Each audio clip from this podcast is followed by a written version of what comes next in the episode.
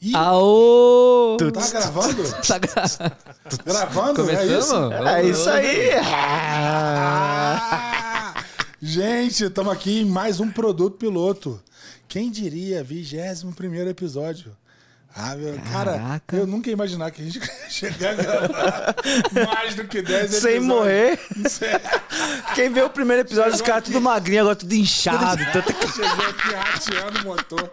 Chegou rateando o motor, tá faltando óleo, mas nós estamos por aqui. Faltando óleo. falando. Fale por você. É, por você só, né? Não mete essa, não mete essa. Gente, estamos aqui no, no- no nosso 21 primeiro episódio, nas nossas noites de quarta agora, Quarta-feira, né? é. Quarta, é. Hoje é quarta. Falando de um assunto que pra gente é maravilhoso, né? Falando de produto digital, falando de empreendedorismo, falando de. Hoje nós vamos falar de estratégia. Estra- Ô, cara! Em Inglês, Chegou. estratégia. Estratégia. Em Estratégia. latim, estratégia. Antes de mais nada, Rafa, os recadinhos da paróquia. Vamos lá, turma, mais um episódio.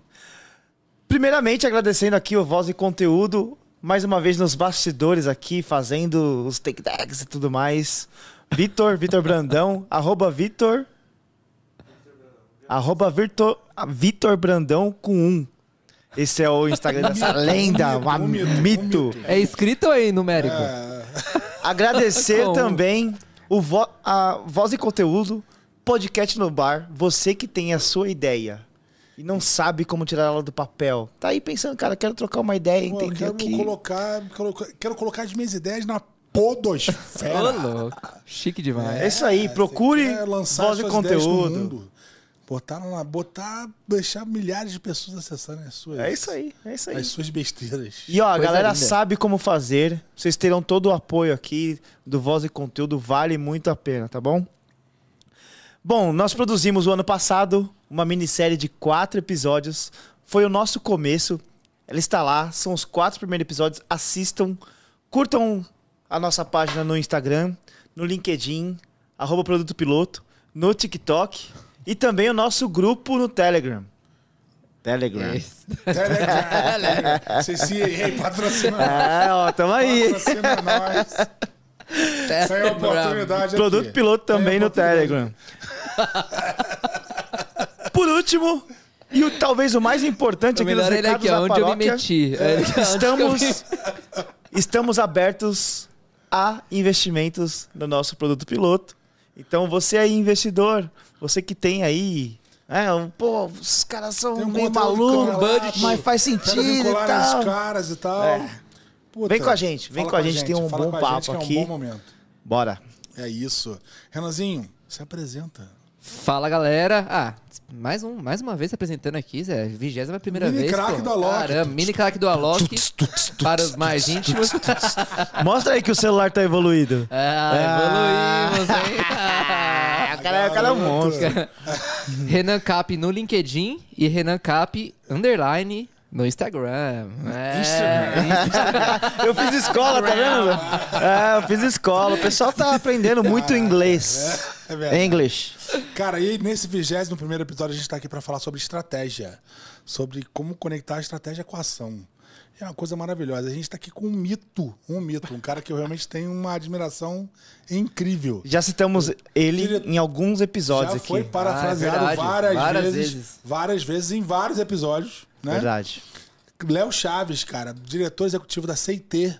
É, cara, cuida da- da- das frentes de inovação, dá pra dizer assim, né? Dá pra dizer. É, cara, e a, a lenda Léo Chaves já participou de, de processos de transformação em várias das, das Big Corps aí, eu diria que um dos grandes nomes da- da- da- do, do mercado brasileiro, você já teve por ali, de alguma forma, ajudando no processo de transformação. Já Léo, tive ciscando lá. Quem é a pessoa por trás do mito? Aí. Da lenda. Pô, o cara começa com a introdução dessa. É. Aí eu já tava aqui todo mentalizado que eu ia falar, eu perdi a porra toda. Essa é a missão. Eu vim, eu vim, eu vim treinando no carro. Bate, bate que deu certo. Aqui, ó. assim, Ah, era isso. Eu vim treinando no carro, esqueci o nome das Aí eu referências. se consagro. Ah. Aí eu se consagro. Ó, galera, pô, primeiro, obrigado aí pelo convite, legal pra cacete. Não consegui ver todos, mas já vi alguns, eu acho sensacional o nível da discussão, a, a a, leveza que vocês levam o assunto com a, a seriedade que ele, que ele precisa ter, né? Principalmente no Brasil, principalmente no nível de maturidade que a gente está aqui em relação ao produto digital. É, contando um pouco da minha história que você pediu, né? É, cara, eu sou um cara de formação técnica, tecnicão mesmo. Eu implementei em Clipper e. Já programou Cara, e ali, né? banco de dados em Access. Cara, você não tem ideia. E ao longo hein? dessa trajetória, eu sempre tive uma, uma inquietude sobre, pô, peraí, eu tô fazendo isso aqui por causa de quê? Qual que é o motivo de eu estar fazendo? Que essa tela aqui entrega o quê, né? E eu comecei a ver no negócio as respostas para as perguntas que eu tinha, né? De, putz, cara, peraí, essa tela vai ajudar quem? Vai fazer o quê? Vai entregar o quê, né, no final do dia? E quando você é um developer, e isso vem lá da minha época de developer, tem um tempinho, né? Eu tenho 29 anos de carreira, só em TI. É, rodou É, murcho, hein, Léo? rodei. É, Cara, tem que... Tem que parei, Não trocou, que olha. foi mal com você, cara. Foi. A vida foi mal. Mas Dormiu teve- na maresia, um dormiu na maresia. Foi só TI mesmo, né? Cara, Não. gente, é. Depois a gente vai entrar nas histórias do antes do tecnologia. Mas de tecnologia tem quase 29.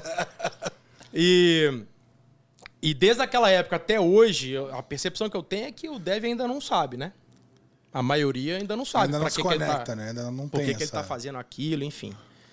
E a minha percepção sempre foi de, cara, eu preciso descobrir o motivo dessa parada. Eu preciso descobrir por que, que eu estou implementando essa linha de código. Ela tem que ter uma razão, né? É, e aí, a- hoje a gente não fala muito disso, mas antigamente a gente falava muito de, pô, 85% do que você implementa o cara não usa, né? Hoje a gente não fala porque a gente parou de falar que cansou, mas continua mais ou menos igual, né? Em vários lugares. E aí eu falava, pô, cara, peraí, eu não quero implementar os 85, eu só quero implementar os 15, pô. Como é que eu faço? Então eu comecei a entrar muito nessa história do negócio, negócio, negócio, negócio. E eu meio que me apaixonei pelo negócio. Só que não só o negócio, né? Assim, como é que você usa a tecnologia né, a favor do negócio, né? Então eu comecei a ser analista, aí falei, putz, cara, eu preciso me conectar mais no business. Como é que eu faço? Ah, cara, eu não vou conseguir ser um estrategista de cara. Então, pô, fui ser analista de requisitos. Ah, cara, eu preciso me conectar na outra ponta agora, né? E aí virei um analista de negócio e fui trilhando essa Você carreira. foi navegando na direção de, do Fui na- business. é, eu saí da área técnica totalmente, fui navegando no business, mas tentando pelo menos manter o mínimo de conhecimento necessário de tecnologia, porque é importante você- você você ter a referência, né? E aí, é, hoje eu lido meio que exclusivamente com estratégia, que é diferente de planejamento, vamos falar um pouco sobre isso aqui hoje. Então, eu lido muito com estratégia e como é que você desdobra essa estratégia em roadmaps digitais. Então, essa é meio que a minha função na Aceitei, nos contratos que eu aceitei que eu trabalho hoje. Uma, legal pra caramba. Eu, eu acho que de cara você tem uma baita de uma sacada que é. Porque eu, eu me lembro assim. é, eu sou mais novo que você, né? Então. Porra, Zé, agora. É. Agora o meu. Ah, meu Zé. agora entrou num. Buguei, buguei. Entrei num bloqueio mental aqui. é, é, Porque se o Léo tá estragado, olha isso. O Zé dormiu na maresia, certeza. O cara veio do Rio, pô. Tem, tem certa. Tem alguma coisa nessa sua Tem frase. Vendia aí. mate na praia, né? Vendia mate na praia. Vendia- Bom, tem uma puta de uma sacada, porque eu me lembro que na época que eu comecei a programar, tinha uma máxima aquela de, de- do programador de, de ele, de fato, ele não querer ser compreendido. Dele querer estar ali numa, numa zona de isolamento em que ele fazia algo que ninguém entendia. E, e, by the way, tinha ali aquele comentário de, pô, não é, não é o cara que. que é- não é você que fez algo que é difícil do cara usar. É o cara que não é inteligente o suficiente para usar ou não alcança a- a- o código elaborado que você conseguiu implementar para ele, né? E aí, assim, já é uma puta de uma sacada, eu acho que essa migração sua na direção do, do, do negócio, né? Nessa conexão com o negócio.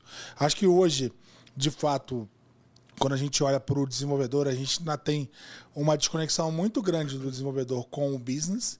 E eu acho que isso acontece, talvez, eu, eu, eu vejo isso acontecendo em todos os lugares. Tanto no mercado de startup quanto no mercado Big Corp. No mercado, quando você olha para Big Corp, isso é mais acentuado pelo fato de que as estratégias são muito recortadas, né? Mas é- eu acho que existe uma evolução nesse sentido, né? Até nas formações, né? Como é que você enxerga essa, essa, o processo evolutivo é, nesse sentido, né? Do o mercado de tecnologia como um todo. E aí eu tô falando do desenvolvedor, do analista, né? Que, que é o que, que tinha no passado ali. O desenvolvedor, o analista. Como é que você vê essa evolução, cara? Como é que você enxerga essa, essa curva evolutiva da, da, da tecnologia frente ao negócio? Cara, é, eu, eu- eu vejo muito assim. é, eu acho que a questão do. Parece blazer que eu vou falar, mas a questão do propósito, ela, ela faz diferença, né? Muito. E a gente antigamente, não, a gente não, não se falava em propósito. Não, Né? Não. não. É, se falava em push de produto. Sim. né? Nem era produto digital, puxa de produto, né? É, E assim, cara, se você pegar a formação, eu, eu me formei primeiro em administração de sistemas de informação. A formação de um cara que formou em sistemas de informação, ela é majoritariamente orientada a código. É, tech. Tech 100%. Pura, pura, pura. E o meu ainda era administração e sistema de informação. Então tinha um, tinha um quê de, de gestão ali, né? Mas era majoritariamente técnica. Você falava de compiladores, você falava dessa parada toda, né? Então, assim, esse lado, é- esse lado ele continua e ele é legal porque ele é a, a base fundamental de qualquer produto digital, né? Mas na hora que você conecta isso e esses desenvolvedores numa missão mais abrangente ou mais holística ou mais orientada ao negócio, aí é que você vê a mudança acontecendo. Por exemplo, por que, que não existem mais os analistas de requisito hoje? Porque, cara, assim, entrou um negócio no meio da parada, entrou um consumidor no meio da parada e falou: peraí, não preciso de você ficar traduzindo o que eu quero ou o que eu não quero. Eu preciso, cara, que você gere aqui uma experiência rapidamente. Eu tenho uma expectativa. Se você não cumprir essa expectativa, bicho, eu preciso que você rapidamente responda e muda o que você fez, e mude o que você fez. Então aquele o processo waterfall lá, o processo de análise e tal, ele foi morrendo por inanição, ele não foi morrendo porque alguém chegou com uma coisa linda e falou, pô, agora tem um negócio diferente aí e tal. Então eu lembro quando a gente começou a implementar ágil na CIT, é, era para dar uma resposta de falar, cara, peraí, eu preciso estar mais conectado ao negócio. Como é que eu estou mais próximo do negócio? Sendo ágil, eu estou mais próximo porque os ciclos são curtos, porque eu trabalho né, escassez, porque eu trabalho um monte de coisa ali que está diretamente relacionada a, cara, o que o negócio está me pedindo agora. E, e- eu não posso demorar a dar uma outra resposta, por isso que os ciclos são curtos, né? Porque aquele cara que está usando lá, bicho, ele já tem uma outra expectativa. Então foi por inanição. E eu costumo falar também, cara, que é, eu vejo muita gente falando assim, eu vou, eu vou em vários fóruns executivos, né? Vários. E a palavra que eu mais escuto é assim: ah, cara, o meu time não é ágil, ou o meu time já é ágil, e eu ágil, eu ágil, eu ágil, eu ágil. O ágil, pra mim, é uma. Sempre tem a quantificação de squad quando o cara Cara, squad, é, né? eu já tenho 35 squads aqui no meu time. Defina a squad. O ágil, pra mim, cara, ela é uma máquina foda de fazer tudo rápido. Foda. É, eu, eu acho que Se um- você põe lixo na porra da máquina, você faz, Faz um monte rápido. de lixo rápido pra cacete. Então, assim, o ágil não é resposta sozinho. né? O negócio não é resposta sozinho, sem o consumidor. O consumidor não é resposta sozinho. Os caras que. Os caras que se orientam só a fazer o que o consumidor pede. Eu já contei pra você a história É. do cartão do hotel, né? Ah, Lembra sim, dessa história? Da, da- Conta Da aí, rede de conta a história, conta a história. Que Os é caras legal. chegaram pra gente e queriam fazer um cartão de. é, um cartão pra pra acessar o, acessar o quarto. o quarto. no lugar da chave. É, porra, cara, é, isso antigamente, né, gente? Hoje o cartão é absolutamente normal, mas antigamente não tinha essa porra. Ah, cara, a gente quer pôr isso no celular. né? É, por quê? Porque o cara às vezes perde o cartão, o cara perde a chave e tal, a gente quer pôr essa parada no celular. Putz, cara, faz aí, vamos fazer a proposta e tal, pô, sei lá, 3 milhões para construir o negócio, fora, né? Toda a estrutura que eles iam ter que fazer de NFC nas portas, não sei o que Sim. E aí, cara, é, a pergunta que foi feita pros caras é assim, mas peraí.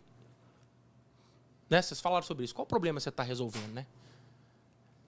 Uma coisa é você ir lá pro cara e falar assim, ô, você gostaria de ter uma a chave do seu quarto no seu celular? O que, você acha que esse cara vai responder? Claro, Sim, porra. é. Legal pra cacete. Diferentão pra Imagina, caramba. diferentão, vou chegar no hotel, vou pôr lá, pá, tá, tá. A outra coisa é assim, tá bom, agora em termos de negócio e de estratégia, o que que isso gera? É, qu- Era um- quantos centavos esse negócio o somar? impacto? custo fudido. E a proposta toda estava baseada em cima de um número que era quantas chaves são perdidas. Menos de 0,3%. Nossa, Surreal. Surreal. era então os caras iam gastar né? 3 milha para um fazer um negócio, mínimo. porque eles fizeram uma entrevista, um research, sei lá o quê, e os caras falaram, legal pra caralho, vamos fazer, pode fazer que eu uso. É o famoso digitalizar o problema. né? E os caras iam mesmo usar. Não é que não ia usar. Ia usar, porra. Eu ia baixar a chave no meu celular e abrir o quarto. O que, que isso ia gerar de resultado? O cara ia ter quantos por cento a mais de lo- locação no, na, na- no quarto? Quantos por cento a mais de gente querendo alugar porque aquele lá tinha a chave no celular e o outro não tem? Como é que você estava se diferenciando dos outros hotéis da concorrência? Né? Então, assim, eu costumo falar que, cara, as coisas evoluem na tecnologia por inanição. Não é porque alguém chega com uma ideia nova e todo mundo adota. Vai matando a outra por fome mesmo, né? É verdade, verdade.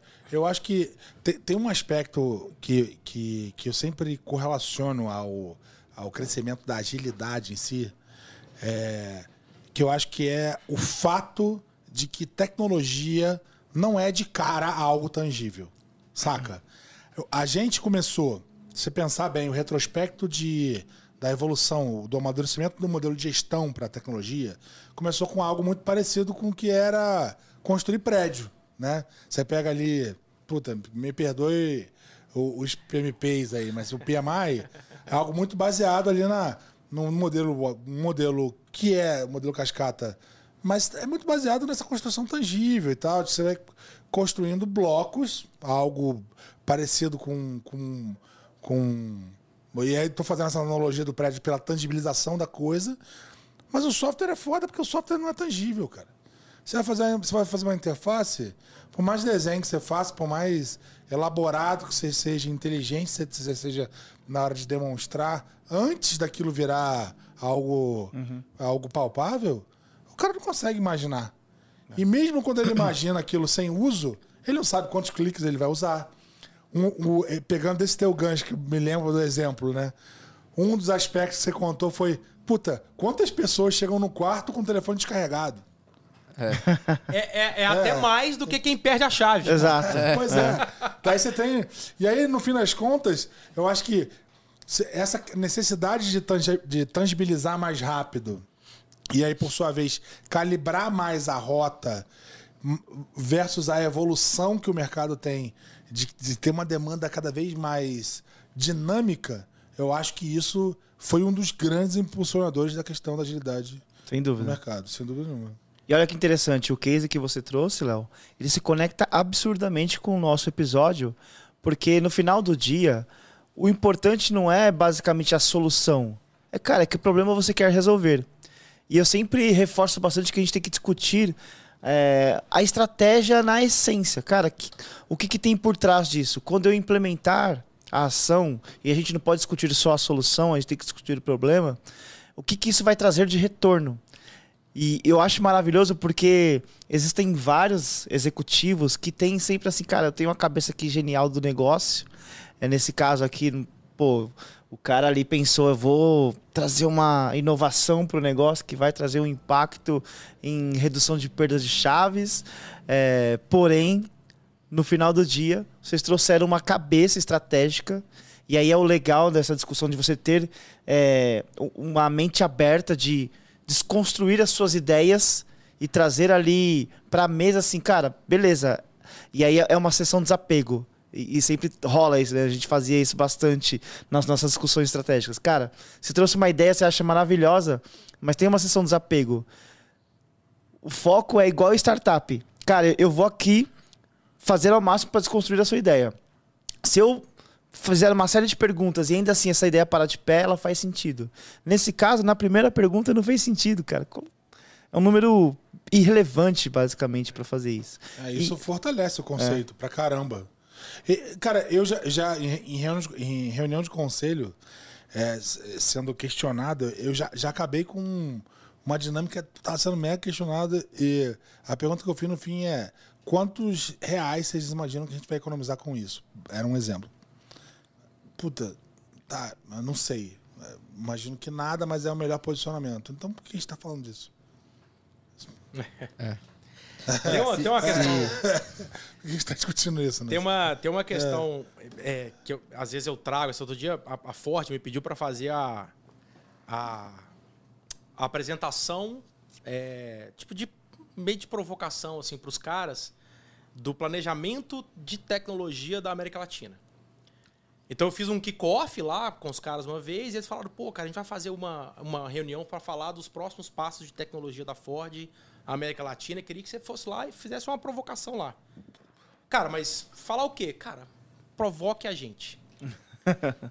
e aí a primeira provocação que eu fiz. Perguntaram se macaco quer banana. É. Aí a primeira provocação que eu fiz, cara, é um gráfico que, que eu já tinha desenhado, assim, eu levei lá, que ele fala sobre transformação digital, porque o título do evento dos caras era transformação digital tal. E os caras, assim, uma cabeça, pô, legal pra cacete, assim, cara. Eu, eu, eu fui, até confesso aqui, não sei se o pessoal da Ford vai ouvir, eu falei, cara, empresa de, de montadora, né, bicho? Putz, deve ser uma cabeça difícil em relação à tecnologia. Só uma né? pausa. E se estiver ouvindo, estamos abertos à negociação aí, patrocina a gente. Ah, fala com nós, fala com nós. Mas eu me surpreendi muito positivamente, porque é, a vontade que os caras tinham de, putz, cara, de mudar, de ser disruptivo, era muito legal, assim. Então eu comecei com esse gráfico. Esse gráfico é, é um gráfico que às vezes eu mostro. Acho que você já viu esse gráfico lá, na época que a gente trabalhou juntos lá. Que eu trago uma curva de expectativa do consumidor e trago uma curva de entrega de produtos digitais. E essa curva ela vem colada até um certo nível e depois ela se descola. Por quê? Porque a expectativa desses caras superou e muito a nossa capacidade de construir produto digital e de atender essa expectativa, né? E quando eu falo expectativa, é expectativa mesmo. Você pegar a minha filha de 6 anos com o celular, é completamente diferente do que você que tem, sei lá, 70 usando o celular. Por aí. Mete essa, não mete essa. Chegou perto. Mete essa, mete essa. Atrás. Então, assim, essa expectativa é a expectativa de produto que a gente precisa construir, né? Então eu falei, pô, o que que é transformação digital, né? Essa palavrinha tão bonita, né? Cara, é justamente o que você precisa fazer para colar de novo nessa curva. Como é que você cola, né? E por que que é digital? Porque é a única forma, cara. Meus filhos passam 18 horas por dia no celular. Ou no tablet, ou no computador, né? Então não tem outra forma, não tem outro jeito de acessar quem vai comprar daqui a pouco. É só digital. Então a única coisa que você vai fazer, cara, de transformação digital é colar essa expectativa. Só que aí é a provocação que eu faço. Só que, cara, você pode pegar uma empresa foda pra cacete, tipo a CIT, que é foda pra cacete.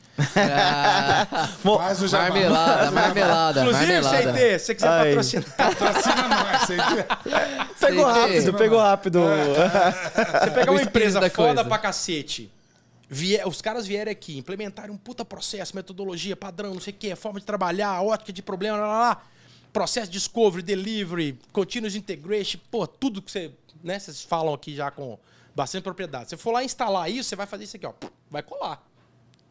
Só que se você não entender, cara, que tudo isso é frágil pra cacete e pra você evoluir o tempo inteiro, ela vai descolar de novo. E aí, qual que é a próxima transformação que você vai precisar? É verdade, Né? é verdade. E não dá pra você viver de transformação porque isso Não dá. Por isso que eu- isso é muito caro. Por isso que É eu caro. costumo falar assim, cara, quando você está desenhando tecnologia, você tem que desenhar uma tecnologia que atenda ao negócio e ao cliente. Não é a melhor tecnologia do mundo. É a tecnologia Perfeito. que vai fazer você reagir o mais rápido possível. Então, assim, eu costumo falar, cara, o roadmap que você precisa criar é intencional. Ele é de reação. Por quê, cara? Você pode ser o cara mais inovador do mercado. Cara, eu sou foda, eu inovo todo dia. Você inova hoje, daqui a três dias alguém já te copiou. E É fa- verdade, verdade. E faz melhor que você, faz melhor que você, e a China faz mais barato. É verdade, é verdade. Né? é verdade, é verdade. Então, cara, assim, como é que você vive num mundo onde inovação é crucial, né? Em tecnologia, você não faz sem inovação, certo? Sim, sim. Como é que você vive num mundo que inovação é crucial, mas que você, cara, não consegue mais ter aquele ritmo de pioneirismo que você tinha antes. Então, cara, a tecnologia que você precisa construir não é a de inovação. É a de resposta. Porque na hora que você lançar qualquer coisa e o mercado responder, quanto mais rápido você conseguir responder ao mercado, mais na frente você tá. Cara, isso é muito foda, porque é a dinâmica de uma. Se, pegando o modelo, de, pegando esse, a coisa da transformação digital, se você tirar isso e pegar só o modelo de startup, assim, e, e- e que é um modelo que você se tá conectado no negócio, é skin the game mesmo, o cara tá ali fazendo um negócio que às vezes é disruptivo, às vezes tá explorando um nicho que ninguém explorava, e o cara tá criando uma tecnologia nova ou tá criando algo que ninguém usava, né? Explorando um mercado que ninguém tem. Cara, você tem essa necessidade de olhar para o mercado, fazer o primeiro impacto, do, olhar pro, do, do primeiro impacto, qual é o segundo, o terceiro, como é que você se mantém lá, como é que você surfa, como é que você cresce, como é que você dobra, como é que você dobra de novo e assim vai. É, é, é um dilema que tá aí para todo mundo e que eu não sei, assim, não tenho uma resposta clara o quanto isso é, é mais complicado para uma Big Corp versus uma startup. É claro que tem a, questão da, da relação financeira, né? O quanto que uma startup tem de grana para investir nisso e o quanto uma Big Corp tem para investir, né? para investir em pivotar essas, essas, essas, essas pivotar essa, essas ideias, né? digamos assim. Mas o fato é que ficar pivotando sempre, na real, ficar acompanhando ou se transformando sempre é muito caro. Então você tem que estar sempre num diálogo tremendo. É o que o Guilherme, o Guilherme falou, falou pra caramba aqui, da Corp, que ele ia lá entregar o carro na casa do cliente. Ele queria saber como era a experiência do cara em receber o carro. Sabe? Então isso é meio isso, né? Meio. Cara, quanto que eu tô dentro disso, né? Fala aí, Exato. Renan, desculpa aí. Não, eu queria só complementar o que você tá- falou, coisas geniais aqui, né?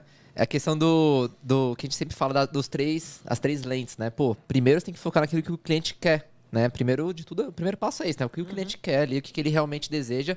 Não que ele fala que ele quer, mas o que ele quer ali na questão intrínseca da coisa, né? Segundo, pô, é financeiramente viável fazer isso? Faz sentido fazer isso para a empresa, para o negócio? E o terceiro é, a gente consegue fazer isso? Exemplo que você falou do, do hotel, né? Pô, a gente tem ali o equipamento de NFC que existe. Então a gente tem que olhar esses três prismas. Mas eu acho que o mais legal é a questão da estratégia. Que é, trazendo esse ponto do, do assunto que a gente tá, tá falando aqui, né? Pô, é, olhando pro, pro negócio, né? Faz sentido eu abrir mão do financeiramente hoje? Exemplo aqui do, do cartão. Vamos supor aqui, né?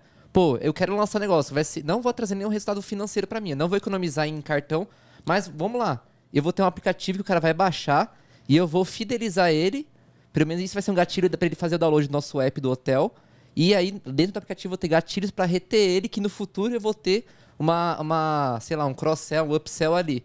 É aí que tá a estratégia. Então, pô, eu tô abrindo mão hoje do financeiro, tô tendo um custo, mas eu tô vislumbrando no futuro ter um resultado com aquilo que eu tô fazendo hoje. E, Vou deixar você responder e eu tenho a pergunta para. Não, eu, eu- eu queria complementar, porque eu achei, cara, animal o que você falou. E, e é exatamente é nesse ponto que eu falo, e o Zé já me ouviu falando isso algumas vezes, que planejamento é diferente de estratégia. É, essa era a minha pergunta. que- que- que- eu queria que você respondesse que, qual é a diferença entre planejamento e É. estratégia. Porque é isso que está Então, embalado assim, aí. Né? nesse exemplo que você deu, que foi, cara, perfeito. O que tava na cabeça dos caras não era uma estratégia de posicionamento. Que é o que você falou. Cara, como é que eu fidelizo? Faço o cara baixar, não sei o quê. Né? Lembra uma vez que a gente é, fe- é, fez um, um trabalho de IoT para uma empresa de, de bebidas. E, cara, o intuito por trás daquele IoT era, era exatamente esse. Cara, eu não quero saber se, se eu vou vender IoT, se o cara vai instalar o negócio, o bar vai. Quero saber, eu quero saber assim. Cara, o bar que o cara tiver, eu consigo acessar o cara que tá lá e meter uma promo no app do cara quando ele entrar no bar. Que eu sei que ele tá lá dentro. Então isso que você falou, cara, é animal. Porque assim, ó. Se os caras tivessem falado assim, bicho, a gente tem uma estratégia de visão 360, fidelização, porque isso vai fazer isso, isso vai fazer aquilo, isso vai reduzir custo ali, isso vai. Pô, cara, aí os fins justificam os meios, né? O que ele fez foi só planejamento, cara. E aí eu vou tentar falar um pouco aqui da diferença, o que tá na minha cabeça. É pra aquele cara que tá, tá lá É, em casa, é. pensando, assistindo a gente, É. tentando entender. Estratégia é muito teoria, né? Como que é Então, na assim, prática ali? é, para mim, assim, a- a- é, planejamento, ele, ele não dói. Ele tá no seu controle. O controle é seu, cara. Eu vou criar um produto novo, eu vou contratar mais gente, eu vou fazer uma fábrica nova. Tá no seu controle ali. Isso é planejamento. O que, que é estratégia? Tem um, tem um professor de, de- da Universidade de Toronto que eu sigo, ele é um cara foda, assim, ele discute muito sobre estratégia, chama Roger Martin. E ele fala assim, cara, estratégia é um conjunto integrado de opções. Olha a sacada. Opções. Opções. Opções. Um conjunto integrado de opções que te posicionam num campo de jogo que você escolheu e te dão a oportunidade de ganhar o jogo. Lindo. Lindo. Então, olha só, olha, olha a diferença. Se você está planejando, o quão mais próximo você está do custo? Estou planejando um produto digital. Você sabe o custo, certo? Sim. Estou planejando uma fábrica nova. Você consegue saber o custo. Eu estou fazendo uma estratégia de conectar quem tem um imóvel vazio com quem quer alugar um imóvel. Qual que é o custo? Então a estratégia é uma teoria, cara. Ela dá medo. Porque você não consegue validar. Você não tem pré-validação de estratégia. É você con- constrói um conjunto de ações. Entendeu? E ao mesmo tempo, ela precisa ser actionable pra cacete. Porque você não, se você fizer uma estratégia de 35 mil pés de altura, como é que você desdobra isso? Num planejamento. É, e, tem várias dinâmicas pra pra você Né? conseguir medir isso no fim. Então, assim, cara, ele fala isso, eu acho sensacional a forma como ele fala. Que ele fala, cara, é um conjunto de opções. E é uma teoria, cara. Você, bicho, você não tem certeza de nada na estratégia. E quem falar que tá fazendo uma estratégia e tem certeza, tá planejando. É, Sacou? verdade. Então, assim, quanto mais próximo você está do custo, mais longe você está da estratégia. Quanto mais próximo você está da ação, mais longe você está da estratégia. Então, vou contar um. um- um- Cara, é muito real, velho. é, vou contar Não, um case. foda, vou contar foda. um case legal aqui que vocês vão sacar a diferença. O cara da. Vocês conhecem a Southwest, né? A- Sim, Lá de sim. Texas e tal. Então esse cara tinha, ele bolou uma estratégia que era assim, cara, é, eu, eu quero ser um- uma empresa aérea low cost. Foi a primeira. Essa história é mundo, foda. Né? Por quê? Por que, que você quer ser uma empresa estratégica, uma empresa aérea low cost? Cara, eu quero que as pessoas que andam no ônibus, é o tal do Green Round, sei lá como é que chamava o ônibus lá nos Estados Unidos. Eu quero que eles paguem um pouco a mais e tenham a experiência de voar de avião. É, provavelmente devia, devia Ah. ter um TAM absurdo lá. E eu quero. Acho que eles plagiaram a Itapemirim, né? É, e Tô eu brincando. quero. Ah, E eu quero. E eu quero que seja uma empresa. Ele fica sentido, ele, Ele fica. fica. sentido. Fico. É, e eu quero que seja uma empresa extremamente restrita em termos de custo, porque senão eu não consigo fazer o preço. Sim. E para eu ser é, extremamente restrito em, em termos de custo, cara, eu tenho que comprar só avião, só Boeing 737, porque eu já tenho a estrutura, os aeroportos já têm, os sistemas já funcionam. Eu tenho que fazer voo, em vez de ter hubs gigantes, Nova York, cara, eu preciso fazer voo ponta a ponta, porque o avião ganha dinheiro voando.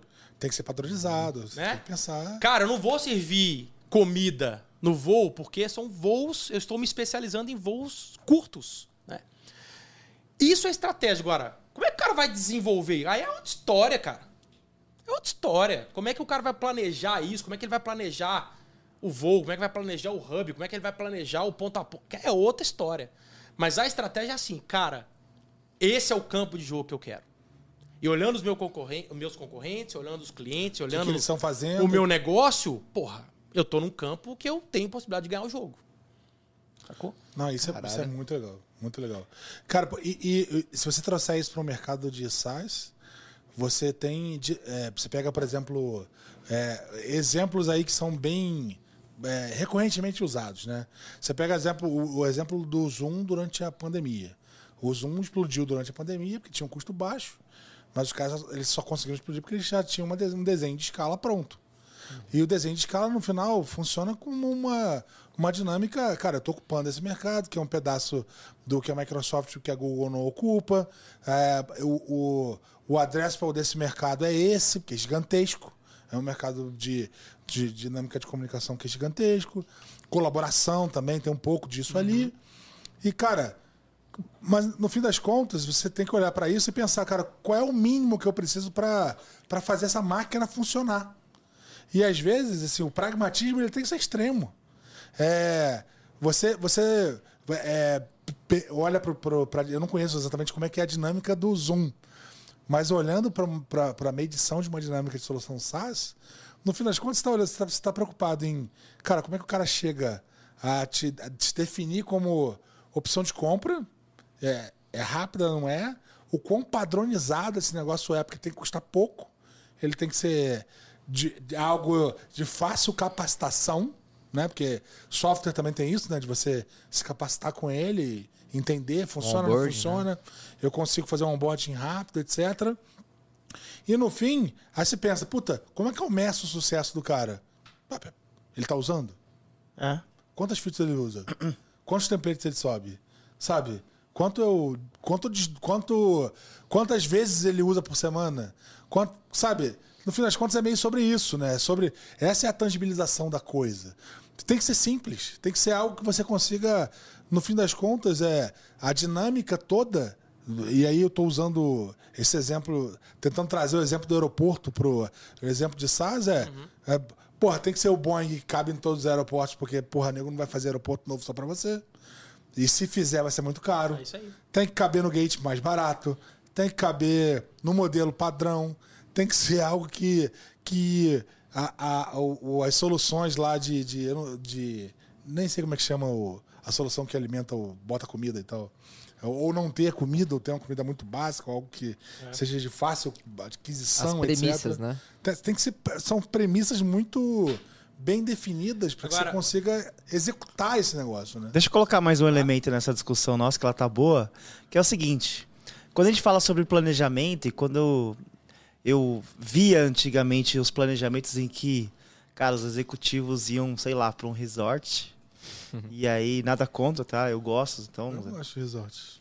Aí, pô, beleza. Eu- eu- nada contra, mas aí você vai lá e faz um planejamento de um ano, assim, cara, isso aqui. 2030. É, 2030. Isso aqui que a gente acredita que vai mudar o jogo.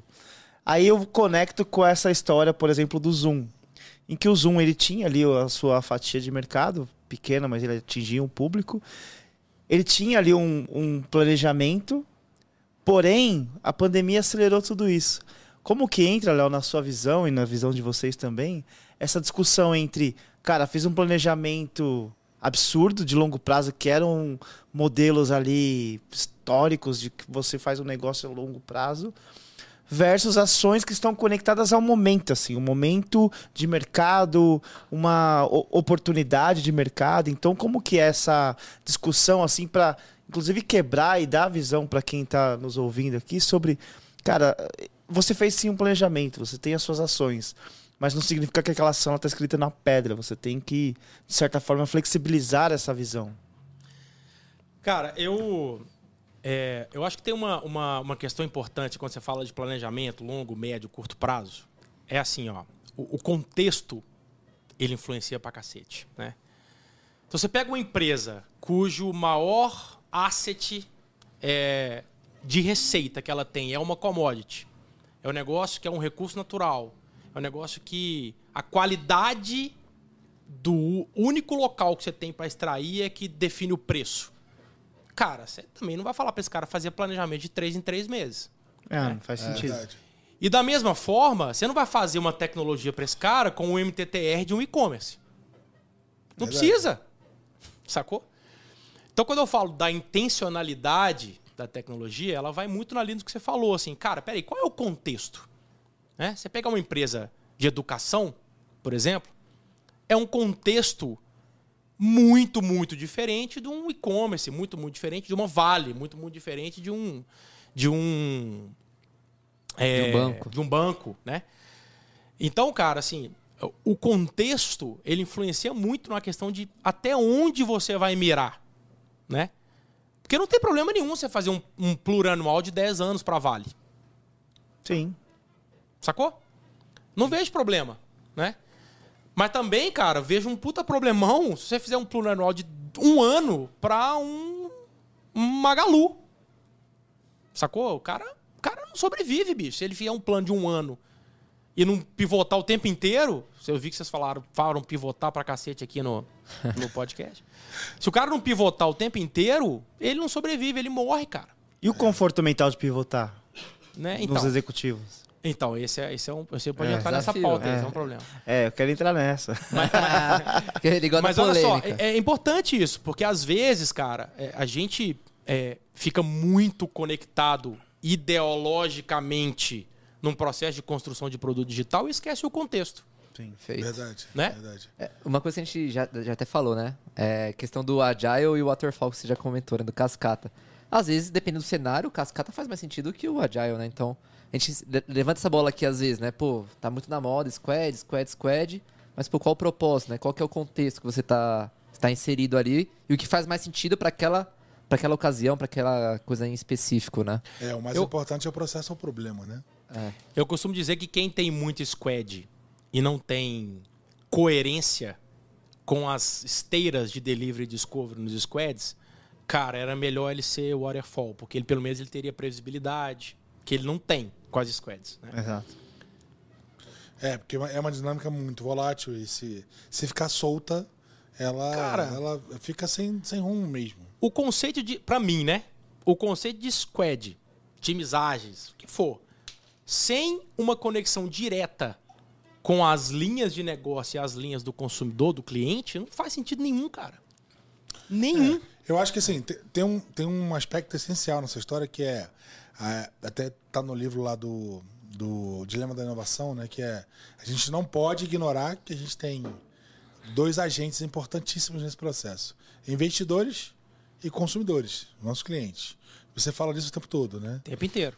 E, e, e, e aí, quando você fala um pouco sobre essa coisa do, do, da estratégia versus o planejamento, é, você está dizendo o seguinte, cara. Aqui eu estou olhando para a perspectiva de negócio, para o addressable daquele mercado, estou olhando para onde eu quero chegar, que campo de jogo eu quero estabelecer, né? E até entendendo um pouco de quais são os outros jogadores, né? Olhando para tua, para até para tu, muito. é, entendendo ali, assim, É.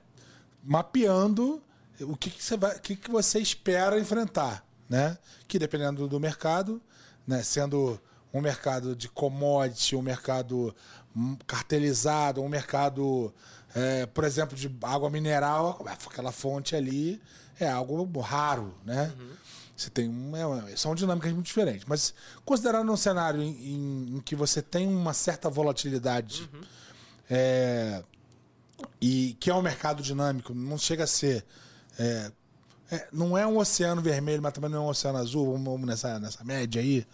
É, você vai ter players ali jogando e você vai ter, de alguma forma, que encontrar a diferenciação. Isso aí é o teu campo de jogo em que você fala que você está mais distante, você está mais próximo do, do que você quer ganhar. É o teu addressable, né? o teu, teu total addressable, né? o, a, a fatia do mercado que você consegue acertar e os teus players ali, os teus concorrentes. E aí o que você fala que é determinante é essa conexão entre o teu, o teu a tua estratégia e a tua, o teu planejamento, né? E aí como é que você se enxerga? E aí eu vejo uma dinâmica é, muito legal assim nessa aí, no desdobramento disso. Porque a gente estava falando há pouco, quando a gente tá no início do papo, de como que o desenvolvedor se conecta na, na estratégia, na tu- contando a, a tua história de como é que foi é, o- a fagulha de, de se conectar no negócio e tal. Co- Conta um pouco pra gente de, de como é que é essa. é, Como é que você enxerga essa dinâmica e, e- e os exemplos que você já passou aí de, de, de- nas empresas que você teve a oportunidade de, de auxiliar, de alavancar a, a inovação, como é que foi essa conexão? Como é que você conseguiu, é, digamos assim, criar esse, essa secção ali entre, entre estratégia, é, planejamento e a, a execução ali, né? O quanto, o quanto você já conseguiu chegar nisso? Legal. É, então, cara, é, nem sempre a gente consegue. A gente tenta 100% das vezes. Mas olha só, é, é, uma, uma diferença básica entre. que eu acho entre estratégia e planejamento é a, a pergunta que você faz. Então, assim, a pergunta que você faz quando você está planejando um produto digital é quantos usuários eu quero? Quanta escala eu vou ter? Quanta. E a pergunta que você faz quando você está desenhando estratégia é se. Se esse cara comprar, se esse cara baixar, se esse cara curtir, né? Então, a partir da hora que você. Não sei nem se existe essa palavra, tá? Desquantifica o resultado, aí, cara, você tá mais próximo de uma estratégia. E a estratégia nada mais é, cara, que é aquilo que eu falei mesmo, assim, cara, um conjunto de opções que precisam ser integradas, porque ela tem que estar tá conectada no seu plano estratégico maior, conectado no que os investidores estão querendo, conectada no, no seu plano de crescimento. Não é uma estratégia que você joga no ar, né? Então, é um, uma, um conjunto de opções onde eles vão te posicionar em algum lugar. E esse lugar, cara, é um lugar que você tem o potencial de ganhar dinheiro. É onde está a tua oportunidade. Tá? E, e, e, ali tem a ver com o problema que você quer resolver. Então, aí, cara, o desdobramento disso. Ele é, é, a gente chama inclusive de desdobramento, que é justamente, cara, como é que você pega essa visão que é meio que um, a gente chama de ângulo de ataque, né? Cara, para onde eu deveria estar tá mirando? É, pensa na analogia do, do sniper lá. Eu gosto de dar a analogia do sniper, né? É, um, primeiro o cara tem que descobrir o alvo, né? Eu vou atirar onde? É. Nem que seja por, por alguma inferência, né? Eu, eu vou atirar onde? É. Né? E o que eu vejo muito acontecendo é, é o que eu chamo de sniper de metralhadora. é um monte de sniper dando tiro. Tá, tá, tá, tá, tá, tá, tá. Vai acertar alguém, vai acertar alguém. Vai. Né? Mas, cara, para mim falta um passo antes, e é isso que eu tento buscar muito nas empresas que eu, que eu tento né, ajudar e contribuir. Falta essa. Porque os caras, bicho, os caras são foda no negócio. Muito melhores do que eu. Muito. Toda empresa que eu entro para discutir negócio com o cara, ele sabe infinitamente mais do negócio do que eu. Às vezes o cara tá lá, o tempo que você tem de carreira. Cara, tá mas empresa. muito mais. É. Muito mais. E, então, assim, é um, é um processo complicado para mim de, pô, peraí, como é que eu gero valor para esse cara, sendo que ele sabe muito mais do negócio dele do que eu, é, sendo um cara né, de, de capacidade inferior de discutir no mesmo nível. Eu gero valor para esse cara justamente, cara, coordenando a cabeça dele uhum. na perspectiva de, cara, a construção de uma estratégia ela tem que ser actionable, ela tem que seguir uma linha que se conecta com o seu negócio, com o seu consumidor, etc, etc, mas que permita que depois eu faça um planejamento que entregue ela. E principalmente, cara, que permita que eu rastreie o ativo digital em função da estratégia. Então, eu, eu já falei isso algumas vezes lá, né, com você. Eu falei, cara, a partir da hora que o dev sabe que aquela linha que ele está implementando, ele vai lá no board e sabe o que, que ele está entregando em termos de estratégia, puta, cara, pra isso mim. Isso aí mudou o jogo. Mudou o jogo. É. E, e né? tem um ponto, nós estávamos inclusive falando nessas semanas, é que assim, aí você sai de um plano, você falou sobre o sniper de metralhadora, você sai de um plano com 100 ações. Cara, a gente sempre fala o tempo todo sobre foco.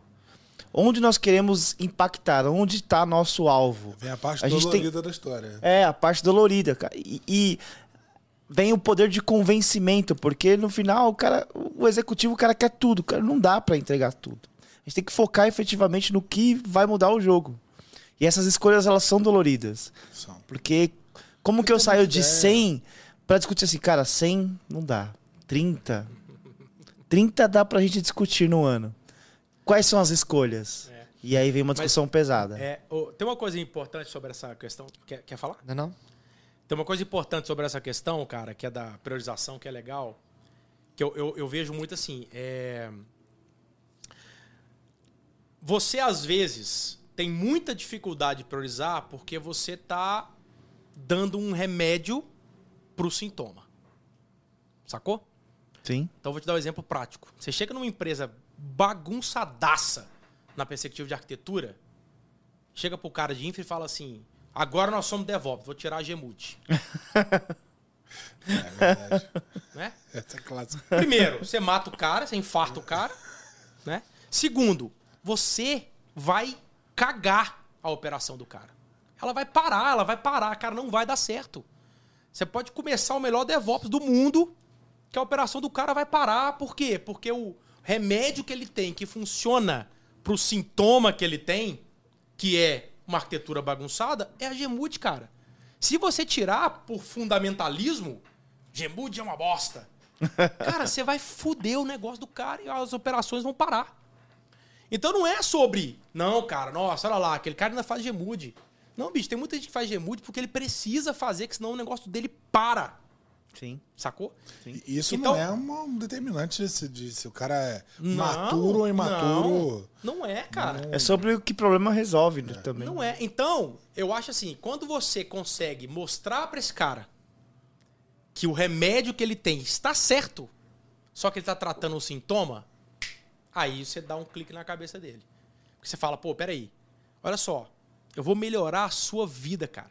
Se a gente implementar esse roadmap de arquitetura aqui, mesmo que seja no horizonte H1, nem tô falando de disrupção, não. Tô falando de, cara, sei lá, não gosto de falar essa palavra, mas coisa mais estruturante mesmo. Porque, cara, daqui a pouco você vai automaticamente tirar a Gemude que ela não vai precisar mais. Mas eu- você sabe que essa. Sacou? Ah, não é diferente? Muito? Total. É? Total. E a gente tem uma prática muito comum em tecnologia de falar É uma bosta, porque isso não tá, não é a melhor prática, entendeu? Não, e- e- e- você pode até acreditar nisso, É. mas tem que criar um modelo de transição. Total. E, mas olhar para o princípio da coisa. Deixa o Renan falar que o Renan já tá ali É. Ô, levantando Renan, o dedo. Cara, Cara, tô aqui já. Tô É, brincando. tá não, que isso, pô. Não, é que ele falou um assunto que me deixou aqui, que eu queria levantar uma polêmica aqui. Olha lá, pole... momento Momento polêmica. Tadadã, tadadã. Tcharam! Tava comentando dos executivos, né? Pô, o cara conhece muito sobre o negócio e tal, né? Eu queria trazer alguns paralelos. Por exemplo, o cara da startup ali, que o cara. Ele não sabe muito bem o que ele tá. Ele tá, ele tá em busca de uma solução para um problema muito grande, de complexo. E tá tentando achar ali para encaixar a solução. Do outro lado, a gente tem um executivo ali que, pô, ele já tem um problema, já tem uma empresa faturando, e ele tem uma, por trás dele, investidores que querem retorno. Querem ali os acionistas, por exemplo, de uma empresa muito maior, né? Uma sociedade anônima, que é um, que é um retorno rápido. E, pô, e, e às vezes o bônus dele tá atrelado a esse retorno, né? Tem esse, essa questão, né? E isso é muito. Eu trago paralelo com, com o país, né? Pô, o presidente é de 4 em 4 anos, só que tem alguns projetos de país que você vai levar 20 anos. Só que o cara ele quer resolver naqueles 4 anos de gestão dele para ele receber o crédito e receber o, o seu bônus. Como que é essa questão, cara? Como que você faz isso com uma- um executivo falando, pô, você vai ter que fazer uma coisa estruturante que só vai dar resultado daqui 4 anos, por exemplo, uma coisa mais disruptiva, né? Então, a gente, não, a gente não faz nada estruturante, né? A gente faz o estruturante recortando verticalmente uma intenção de negócio. Então, eu vou explicar. Tudo que você faz em tecnologia, qualquer coisa, pelo menos na, na, na minha visão, na forma como eu tento desdobrar os assuntos lá, né? É, ela precisa entregar algum valor. Ponto. Então, assim, ah, cara, eu tenho um negócio gigante para fazer de maneira, de, de- na perspectiva estrutural aqui, de arquitetura, de dados, enfim. Tá bom. Cara, qual é um problema de negócio que eu consigo capturar ele, conectar ele numa necessidade de um cliente, recortar essa sua cadeia aqui de dados, tecnologia, etc, etc, etc, e melhorar esse pedacinho aqui, entendeu? Otimizar esse pedacinho, entregando esse valor, experimentando na rua, colocando na Entendi. prática, aprendendo com o cliente e fazendo isso de forma incremental. Então, para cada pedacinho de valor que eu entrego, que eu pratico, que eu, que eu aprendo, Uma coisa que eu tô, rápida. que eu tô ouvindo eu tô o cliente, no longo prazo também. eu tô. Por isso é que a estratégia ela não é só do negócio. Você tem que ter uma estratégia de tecnologia. Ah, sem dúvida. sem Né? dúvida. Então, assim, quando, quando eu falo de roadmap de arquitetura, eu não tô falando do que eu preciso fazer no próximo sprint. Sacou? Eu tô falando assim, cara, roadmap de arquitetura é um runway. Eu preciso começar aqui, porque isso entrega esse pedaço. Cara, e eu vou chegar lá. É, Essa é é, a um, minha- é um foundation. Um foundation Essa é a algo minha que vai- estratégia. é o que vai criar base para você criar, para você ter uma, uma dinâmica de escala. Só que, de Vai novo, ter que mover uns ponteiros ali pra você. Só que, de novo, ela Tem um- é intencional. Uhum. Entendeu? Ela não é orientada à tecnologia. Ela é orientada a um negócio, cara. Sacou? Então, assim, não é quais são as melhores práticas de tecnologia do mundo. Vamos pôr que não. Quais são as práticas que fazem, Fazem sentido. sentido. aqui e que escalam o meu negócio mais rápido e que entregam mais valor para o meu cliente e que geram a melhor experiência. Essas que eu quero. Porque é incremental. Se eu pensar nas melhores práticas, bicho, eu vou fazer um roadmap. Você não precisa fazer roadmap, né? Você pega um, você pega um Pega as playbook, buzz aí. Checklist, né? checklist. você pega um Ah, playbook. o que, que tá usando aí agora? Ah, Kafka, é não sei o quê. Então vamos nessa Né? aí, Roda de o playbook, tecnologia. bota tudo que tem de novo e vai. roda o playbook e fala, gente, ó, o negócio é o seguinte, tá aqui a estratégia de tecnologia, roda esse playbook aí, vai, vai- uma hora vai dar certo. Não, e você sabe que, que eu, eu já vivi as duas, as duas extremidades da história, né? Tanto o cenário de- da, da Big Corp nesse ambiente de GMO, digital e, e, e- e milhões de restrições para evoluir. E eu vivi o cenário de pegar uma, uma, uma startup, uma scale-up, que estava sofrendo a dor do crescimento. E, e a, é a dor do crescimento mesmo. É, é do tipo, cacete, vendemos. E agora? É a resposta do Cid. É, isso aí. O Si foi. O campo de fudeu. jogo tava certo. Tava tudo Fudeu, certo. Deu bom, deu bom. E agora? E agora? O que, que a gente faz? Como que a gente estrutura essa. É, aí. Tem uma brincadeira que eu faço lá, não É. sei se o pessoal da CT vai brigar comigo, mas tem uma brincadeira que eu falo assim, putz, cara, agora a gente fechou o contrato, agora vendeu, fudeu, porque agora tem que entregar. Exatamente isso. exatamente isso. E, e- e- e tem, tem duas situações bem engraçadas nesse sentido, né? É, primeiro, é, é, é o lance de você, de você chegar com uma abordagem de ações estruturantes numa dinâmica que é super volátil. É, é muito volátil no sentido de. E, e é o que você está falando, né? Você, você quer encostar a tua evolução tecnológica com a, com a expectativa. Então você quer andar com, as duas linhas sempre Todo muito conectadas, né? Cara, para uma startup isso não é opção, cara. Isso é sobrevivência. Porque se você se descola da tua linha de expectativa, você está perdendo MRR, você está deixando de ganhar dinheiro, você vai, você- você- e você está ali num, num- num modelo em que você está buscando a- a- uma liquidação, você está buscando um IPO, você está buscando um, um processo que, que é a dobra, a dobra, a segunda dobra. E é uma dinâmica agressiva. Então ali, quando você vai falar de, de questões estruturantes, você tem que pensar muito nisso, né? Pensar muito em como você vai quebrar, como que você vai construir o valor, como você vai criar a visão do valor na cabeça do fundador, porque na cabeça dele é meio foda-se, tá vendendo, foda-se. Dá teu jeito. Puxa de- puxa de produto, puxa de produto. Vende aí, depois vão vendendo esse negócio. E cada dia ele tem uma ideia diferente, cada dia o negócio tem, uma, tem um conceito novo. E você vai aplicando as coisas, mostrando valor para elas. Desculpa. E eu, eu e, e aí assim, uma prática que eu sempre usei e aí vem muito até então até de muita coisa que a gente fez junto ali na no período que a gente trabalhou junto, cara, é que- é de, de, de fato, cara, olha aqui o que eu vou ativar de valor pro negócio. O que eu vou tirar daqui, né? Então, é, cara, é conta de todo tipo, né? Como que eu. É, no miúdo, né? Isso aqui eu tô fazendo porque vai ativar isso.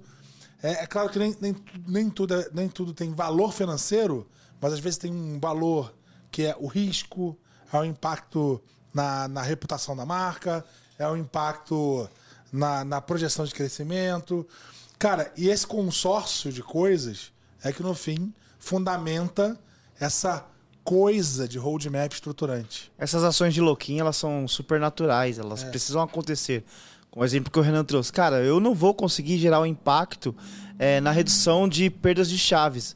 Mas se o cara engajar na minha aplicação e tudo mais, e o cara entender que aquilo ali é um movimento de fidelização, no futuro esse cara aqui, organicamente, ele tá trazendo um outro, parce- um outro cliente e tudo mais. Então, existem ações que no movimento 1 ele não traz um resultado financeiro, mas esse louquinho ele traz ali um impacto no negócio futuramente.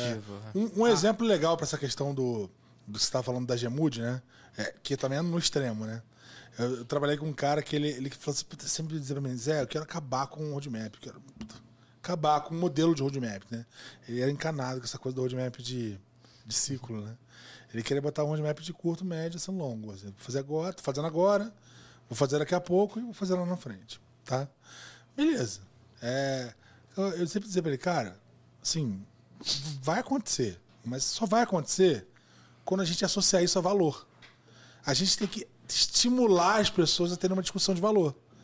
Então, assim, enquanto o cara entender que aquilo está vinculado a um grupo de contas que ele vai ativar agora, e aí tô trazendo isso pro cenário ali de, do, do, da scale-up, porque as coisas são muito skin the game, né?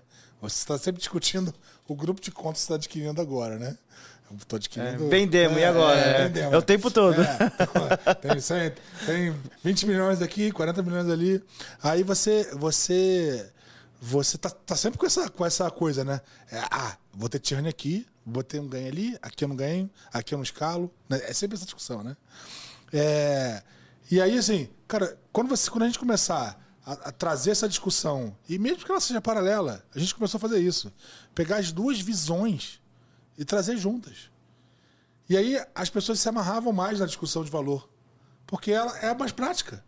É mais prática. Ela, ela é mais de mais fácil de gestão. Sim. Porque o cara olha para aquilo e fala, puta, caralho, vou, vou vomitar, vou vender pra caralho. É? É, isso mesmo, Zé? É, cara, vambora. Então, então vambora. Aí isso foi engajando, engajando e acabou mudando mesmo o modelo. E, e aí, isso, complementando aqui o que o que o Léo comentou, acho que são pequenos passos, cara. É pequenas coisas. É é a forma como você cria a construção da. do- o fatiar o boi, né? O fatiar o boi. Primeiro, assim. É, tem Pôr uma movimento. é, tem uma, uma certa esquizofrenia quando você está num ambiente que eu que é que é, são muitas, em geral você tem muitas frentes porque você tem muita gente tendo ideia, né? Todo mundo ali, pá, tentando falar com o cliente, pá, muito ali. Então concentrar isso é difícil pra cacete e, e, e afunilar aquilo num propósito e assim sempre lembrar todo mundo que cara, nós estamos aqui por um motivo. E esse motivo aqui, ele é importante. É por isso é que eu falo que É. quem tem squad sem propósito era melhor fazer o waterfall. É, isso é, puta, isso é super importante, porque senão você perde a mão. E- É, o- a questão do propósito, ela, ela ficou meio subjugada, né? Porque a gente Ficou. falou tanto disso, cara. É igual falar em transformação digital hoje. Ninguém quer ouvir É. falar mais desse negócio, né? É, mas assim, você falou uma frase aí que eu achei sensacional. Você falou, cara, a, a discussão do valor gera mais valor. Gera mais valor. É. É. E, e, e o propósito, pra mim, quando eu falo assim, cara, um square tem que ter um propósito, assim, cara, qual o valor que você vai gerar fazendo esse, botando esse campo aí nessa tela? E não é o valor só pro cliente, não, o valor pra companhia, o valor pro saving, o valor pra receita, o valor pro, entendeu? Pro acionista, sacou?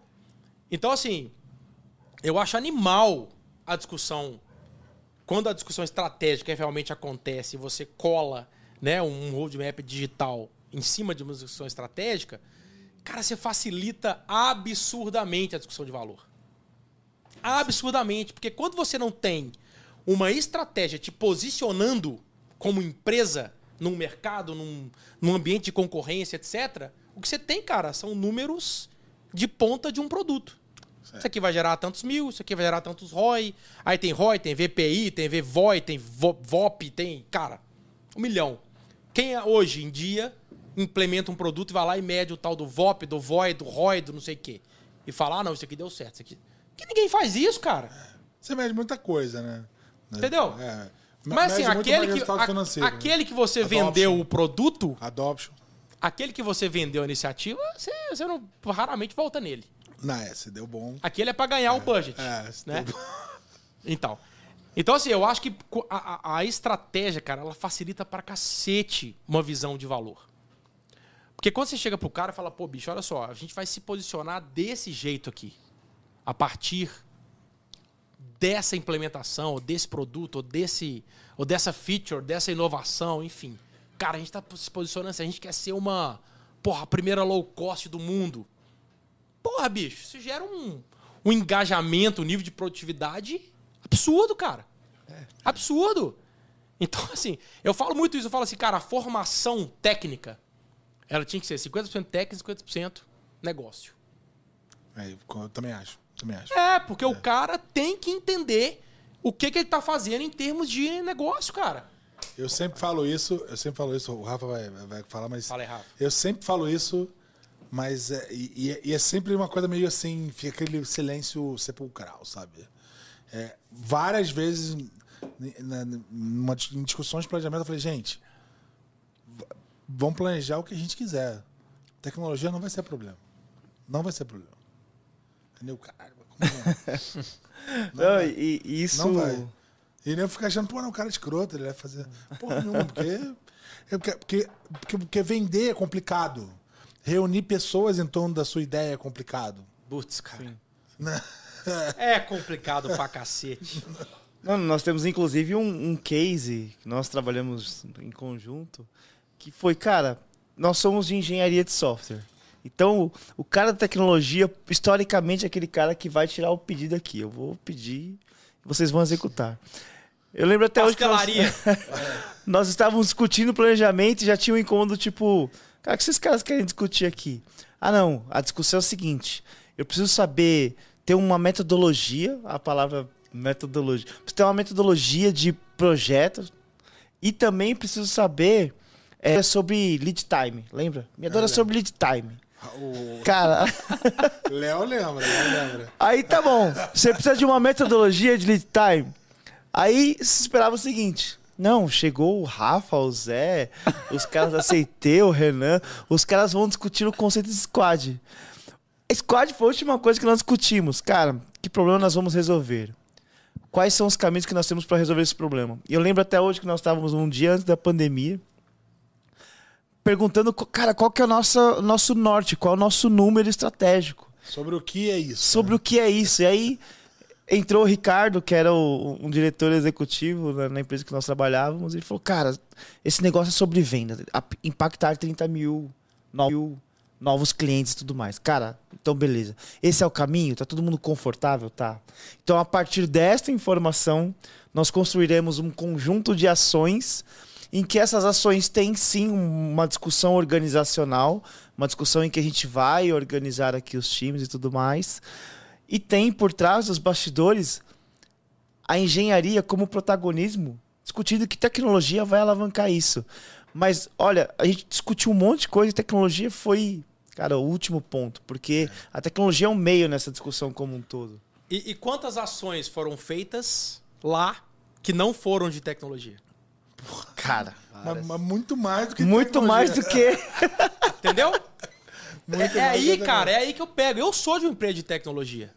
Fui, pô, parece que eu tô jogando contra, né? Não, não, Mas pelo contrário. Ah, não tá, não Pelo tá. contrário. Cara, pelo contrário, assim, às vezes a discussão é tão profunda numa perspectiva mais estratégica que as decisões que você toma de desdobramento, elas não passam por um caminho digital. Ok, cara. Faz parte do jogo, bicho, né? Só o último ponto em relação a esse case. A gente. Não posso usar agora os termos buzzwords. Não posso falar de OKRs. OKRs. Eu não posso falar de squads. Então vamos fazer o seguinte. Cara, vamos falar. Me conta aí qual é a sua visão, qual é a sua inspiração? Onde você quer chegar daqui a um ano? Agora me conta, pô, legal. Agora me conta assim, o que, que a gente poderia produzir para chegar num, numa visão de curto prazo, daqui três meses, quem sabe? né? Aí Daqui a pouco nós tínhamos, sem, sem usar as buzzwords, uma construção de curto prazo, ou seja, um roadmap ali que trazia valor numa visão de três meses a seis meses. E eu tinha uma visão de médio prazo, que era esses impactos atrelados a uma, uma construção de vendas e por aí vai. Sensacional, hein? É o hacking de cultura. Isso aí. Hacking de cultura, é verdade. De verdade. Isso é muito foda. E, e ali tinha uma. Tinha uma, uma inicialmente uma, uma tendência que era assim, puta, temos que lançar um volume de produtos. A gente tem que lançar, sei lá, não me lembro, 12, 13 produtos. Era, era. E aí a gente, a gente, nesse papo aí com o Ricardo, o Ricardo, puta, tem. Parceiraço, um parceiraço. todo dia. É, puta, não, a gente quer impactar, se não me engano, eu não me lembro se eram 30 mil, 30 mil segurados. É, Se eu lançar um produto, atingir 30. se eu lançar um produto e Acabou? atingir 30, resolveu? resolveu, então. Então, Então a discussão é sobre o roadmap de lançar 12, é sobre gerar o impacto sobre de lançar 30. produtos eficientes, né, cara? sobre lançar o produto eficiente. É sobre aprender com, com, com cada produto que a gente lança. Porque a dinâmica toda muda tudo, né? Porque Exato. toda, toda a abordagem de tecnologia que a gente estava seguindo estava na direção de flexibilizar o processo de lançamento. Era isso. E depois virou, cara, vamos criar uma máquina de aprendizado. Porque a gente. A questão não é lançar produto, é, é quanto que a gente consegue lançar produtos que sejam eficientes, que sejam. Tem uma- um modelo de captação foda. E que as pessoas comprem. É. E, e, e, e tem um ponto. Você quer falar? Mas tem um ponto importante nessa, nessa discussão que eu acho legal pra caramba. Inclusive, esse case aí é. Ele é um dos craques nisso, que é, cara, o quanto a, a, o ecossistema influencia, né?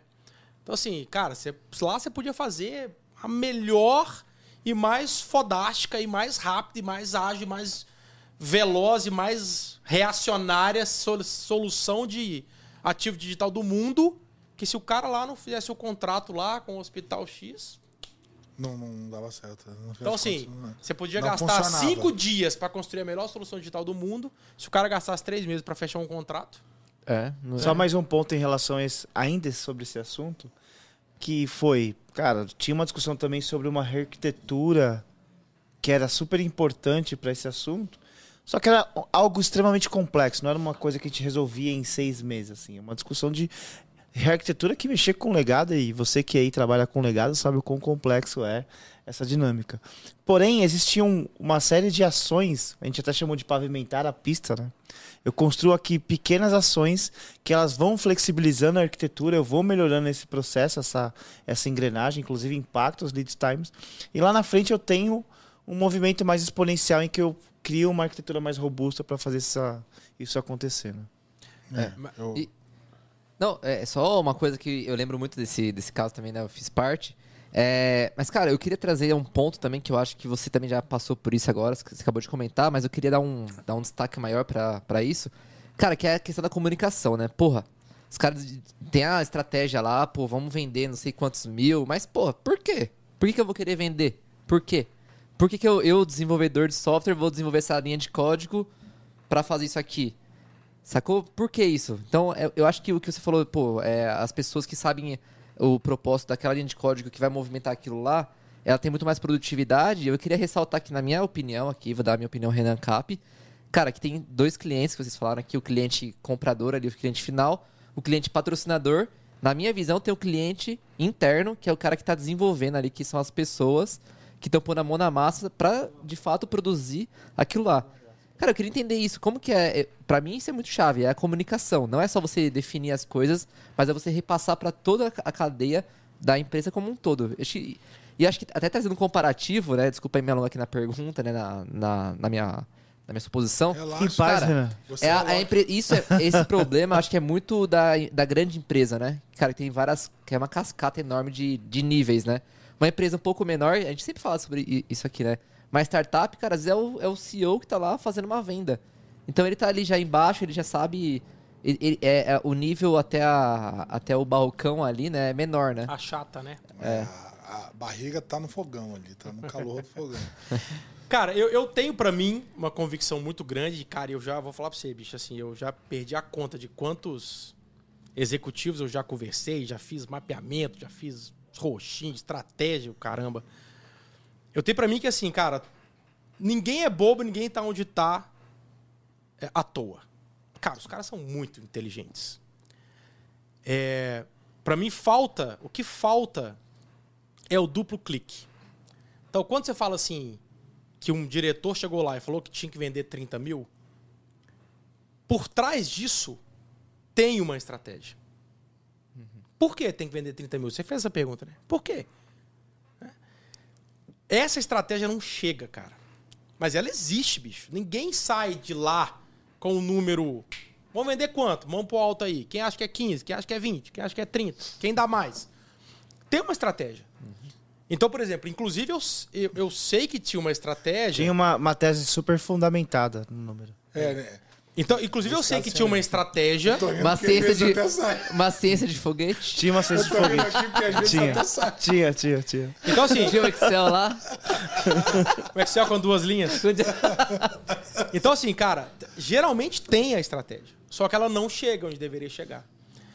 É- E, aí é cultural. É cultural, assim, cara, eu. Bicho.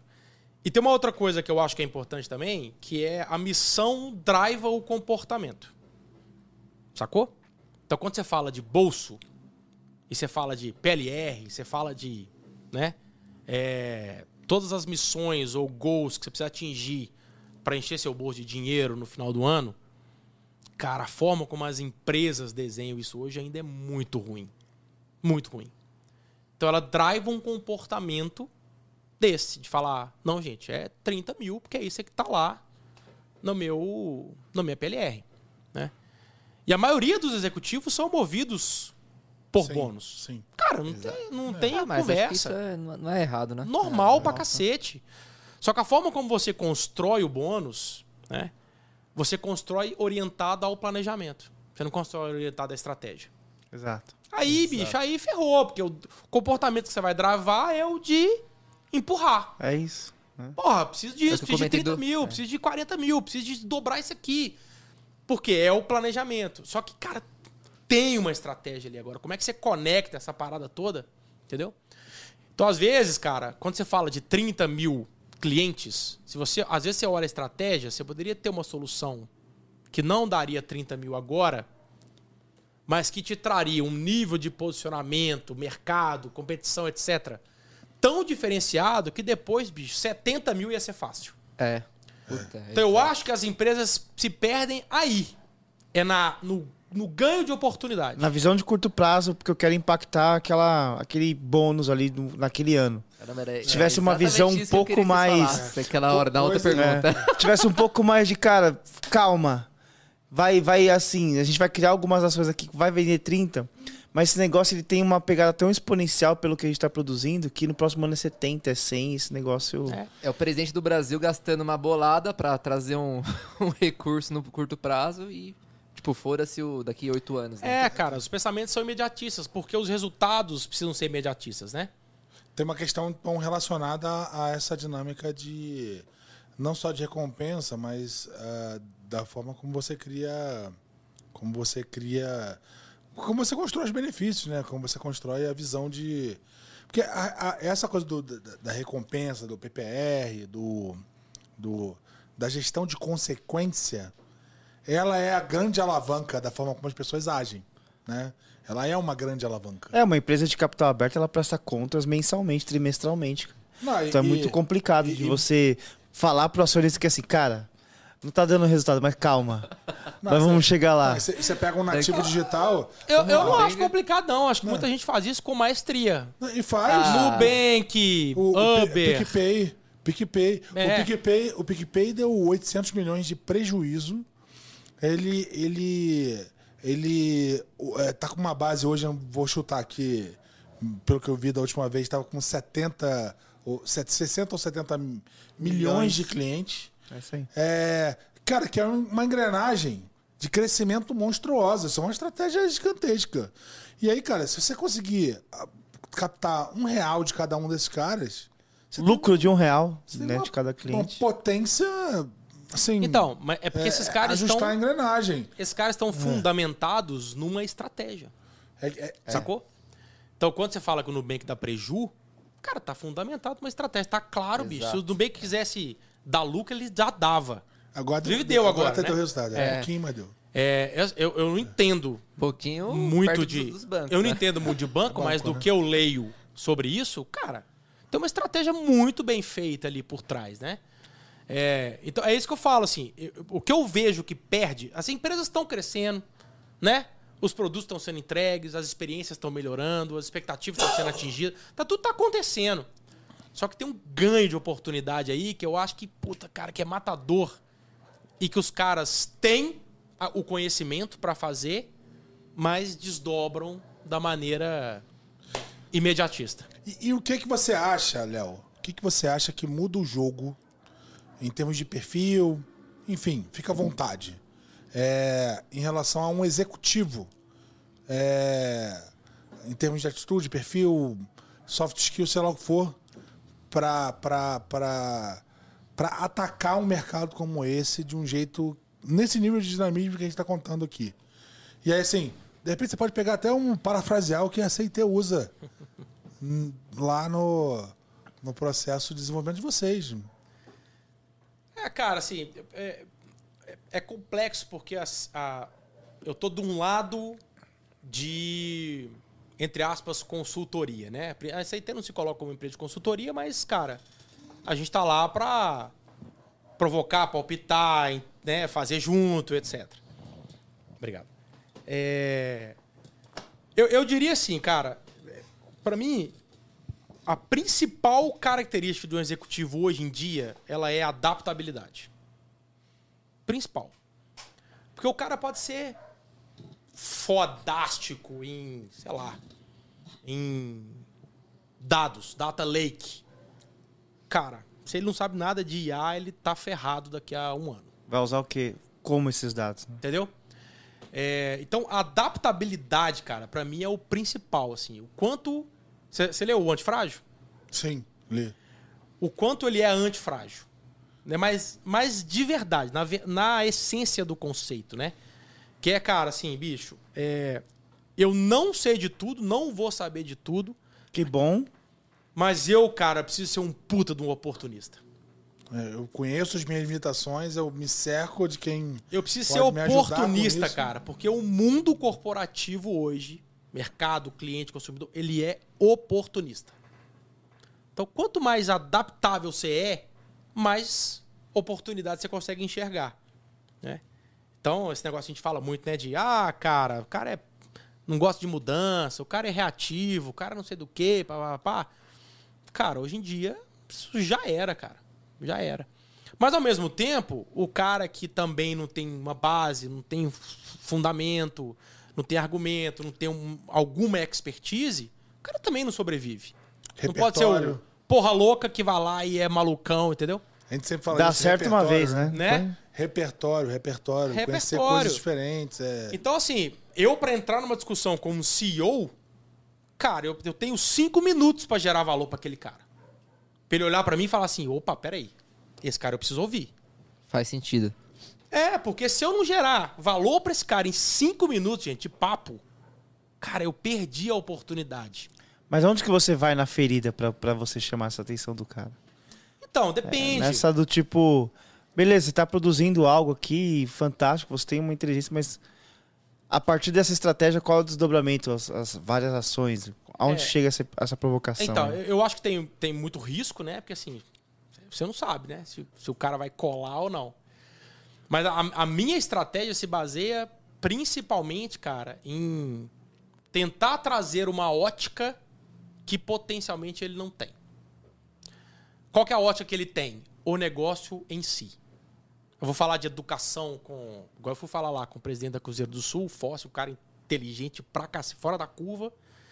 Vou falar de educação com o Fossen. Não. É, é. Tem como? Então o que, que eu trouxe pra esse cara? Bicho, tecnologia em relação à educação. Isso eu sei mais que ele. Ou pelo menos sei igual. Então, assim, você precisa criar um contexto de valor muito rápido, porque a oportunidade que você tem pra puxar esse cara pro barco, ela é, cara, é o cavalo arriado. Ela é, É, uma e se- e só. passou, é ferrou, né? anzol certinho. E assim, se você não pega aquele cara na primeira reunião, ele não tá nas outras.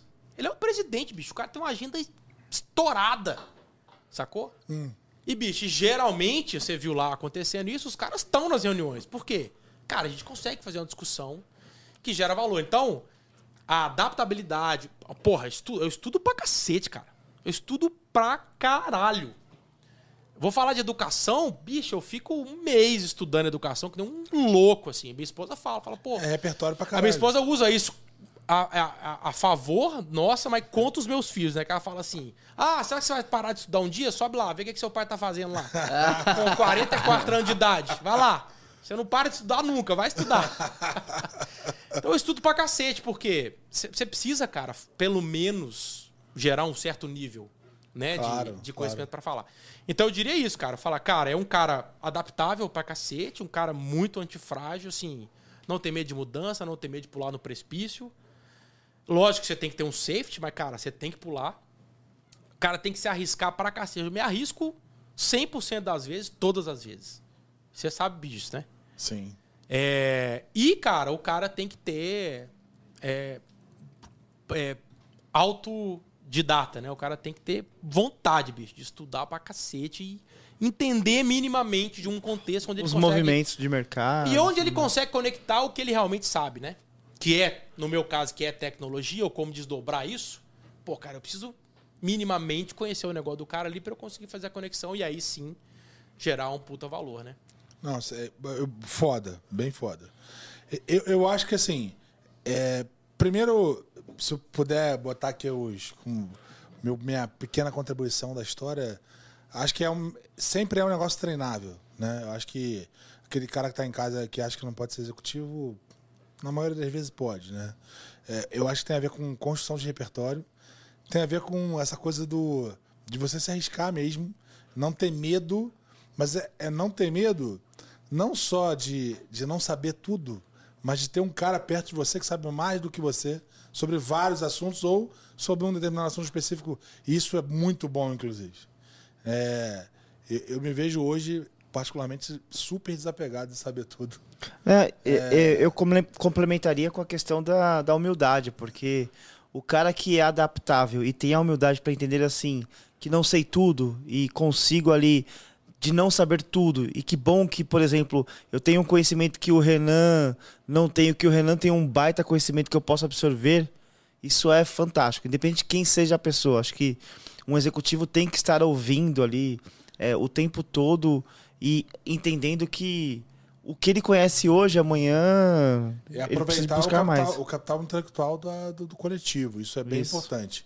A outra questão, eu acho que é você ter, eh, de fato, a capacidade de uma discussão horizontal. Porque eh, o fato de você ser de tecnologia não te exime de ter que falar de finanças. Porque numa mesa de diretoria vai ter um CFO, um CTO, um CTO, um CFO, vai ter lá uns um ou dois ou três ou quatro CROs, vai ter o, o CEO.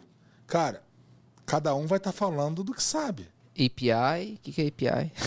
É, e é isso aí. E você tem que ter essa capacidade de colocar o assunto, de colocar os teus temas ali, de modo que eles eles, eles estejam E vice-versa, a capacidade de entender. somando e, e- e- e criar a visão de que aquilo é alavanca. Sim. Puta, que, é, que é- é- é chegar no board e mostrar, cara, eu preciso de uma ação estruturante. Mas que ação estruturante? Você tá falando de quê? Aí, aí vem lá o, o diretor comercial. Porra, mas que ação estruturante? Você quer parar? Você é do departamento de prevenção à venda? eu já vi isso. É, Prevenção à venda é foda. prevenção à venda. Aí você é, é- é construir esse valor. Construir esse valor. Isso é uma dinâmica muito foda. Eu já recebi Prevenção. é, eu já ouvi isso. Já ouvi isso. É, é, eu já. é, não, é. Você. você é- é- isso é uma dinâmica muito foda, porque a maioria. a Genial, maioria né? fica numa discussão que é muito assim, de, cara, como que eu coloco. Como que eu, que eu faço a minha. A minha. A minha palavra valer numa dinâmica em que todo mundo fala tecnologia. Agora, como que você faz isso acontecer numa dinâmica em que ninguém ou poucos falam o, esse idioma? Porque a diretora de RH não vai falar, o CFO não vai falar, o, C- o CRO, ok, né? Estamos falando de GTM, ele vai ter uma, uma certa visão. Mas, cara, quando você for pro, pro pro beat byte você não vai, você precisa ganhar esses caras ali, assim. Então esse é o pulo do gato. Esse é então pulo tem que gato. construir repertório, você tem que ter repertório em todos os sentidos, você tem que se capacitar em muitos sentidos para que você consiga ter um diálogo linear, que, que seja um diálogo de business mesmo, que é, cara, todo mundo tá aqui para vender. Então, Exato. indicador é o de senso de, venda dono, é né? de todo mundo. Senso É. de dono, né? Indicador de. de você falou muito sobre, sobre a questão do. do até da questão da bonificação. Cara, se a empresa não tiver um desenho de bonificação que privilegie a, a, a estratégia e, e o planejamento, não, não vai fluir. Porque ninguém, ninguém. O pessoal vai navegar para onde vai o dinheiro. E é assim que funciona. Então, essa, esse entendimento precisa acontecer. Isso precisa... E como que você convence? Só se você conseguir falar o mesmo idioma, o mesmo idioma que todo mundo. e o que eu sempre digo para todo mundo que trabalha comigo é: cara, você quer ganhar, quer ganhar voz? Você quer ter voz? Então, cara, fala no mesmo nível que todo mundo. E no fim, o que determina o nível é o resultado para o negócio. Então, se você vende livro, o número é a quantidade de livros que você vende. É a quantidade de pessoas, de páginas que as pessoas leem, de palavras, sei lá o que for, qual for o indicador que você usa. Se você usar qualquer outra dimensão para aquilo, você está falando num nível diferente do cara. Então você tem que se nivelar. Então, para mim, quando você está estudando e produzindo repertório, você está você tá discutindo, você está construindo uma visão para falar no mesmo nível que o, que o cara. E aí, puta, isso somado, obviamente, a tua puta de uma capacidade de síntese das coisas, vai te, te ajudar a engajar o cara. Sem dúvida nenhuma. Sem dúvida. Fala aí, Rafa. Não? É. É, cartão. Não, isso é, isso é, isso é legal. Eu É prevenção um- à venda. Faltam um 5. Gostei. Eu fiz um. Foda 5. A plaquinha. Sobe aí, sobe, sobe de novo aí. Olha lá, ó. Aí, ó. Ah, pegou na câmera aí? Faltam 5.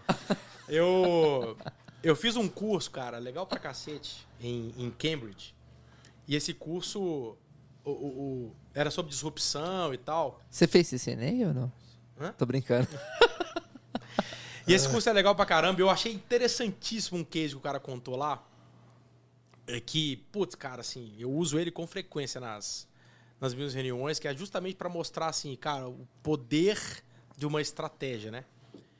Que é a história da Michelin. Você já ouviu a história do pneu, do flat tire da Michelin? Não. Já ouviu? É, os Já tá caras- meio traumático com essa história de flash. Então, De- os caras... É, Ramflet.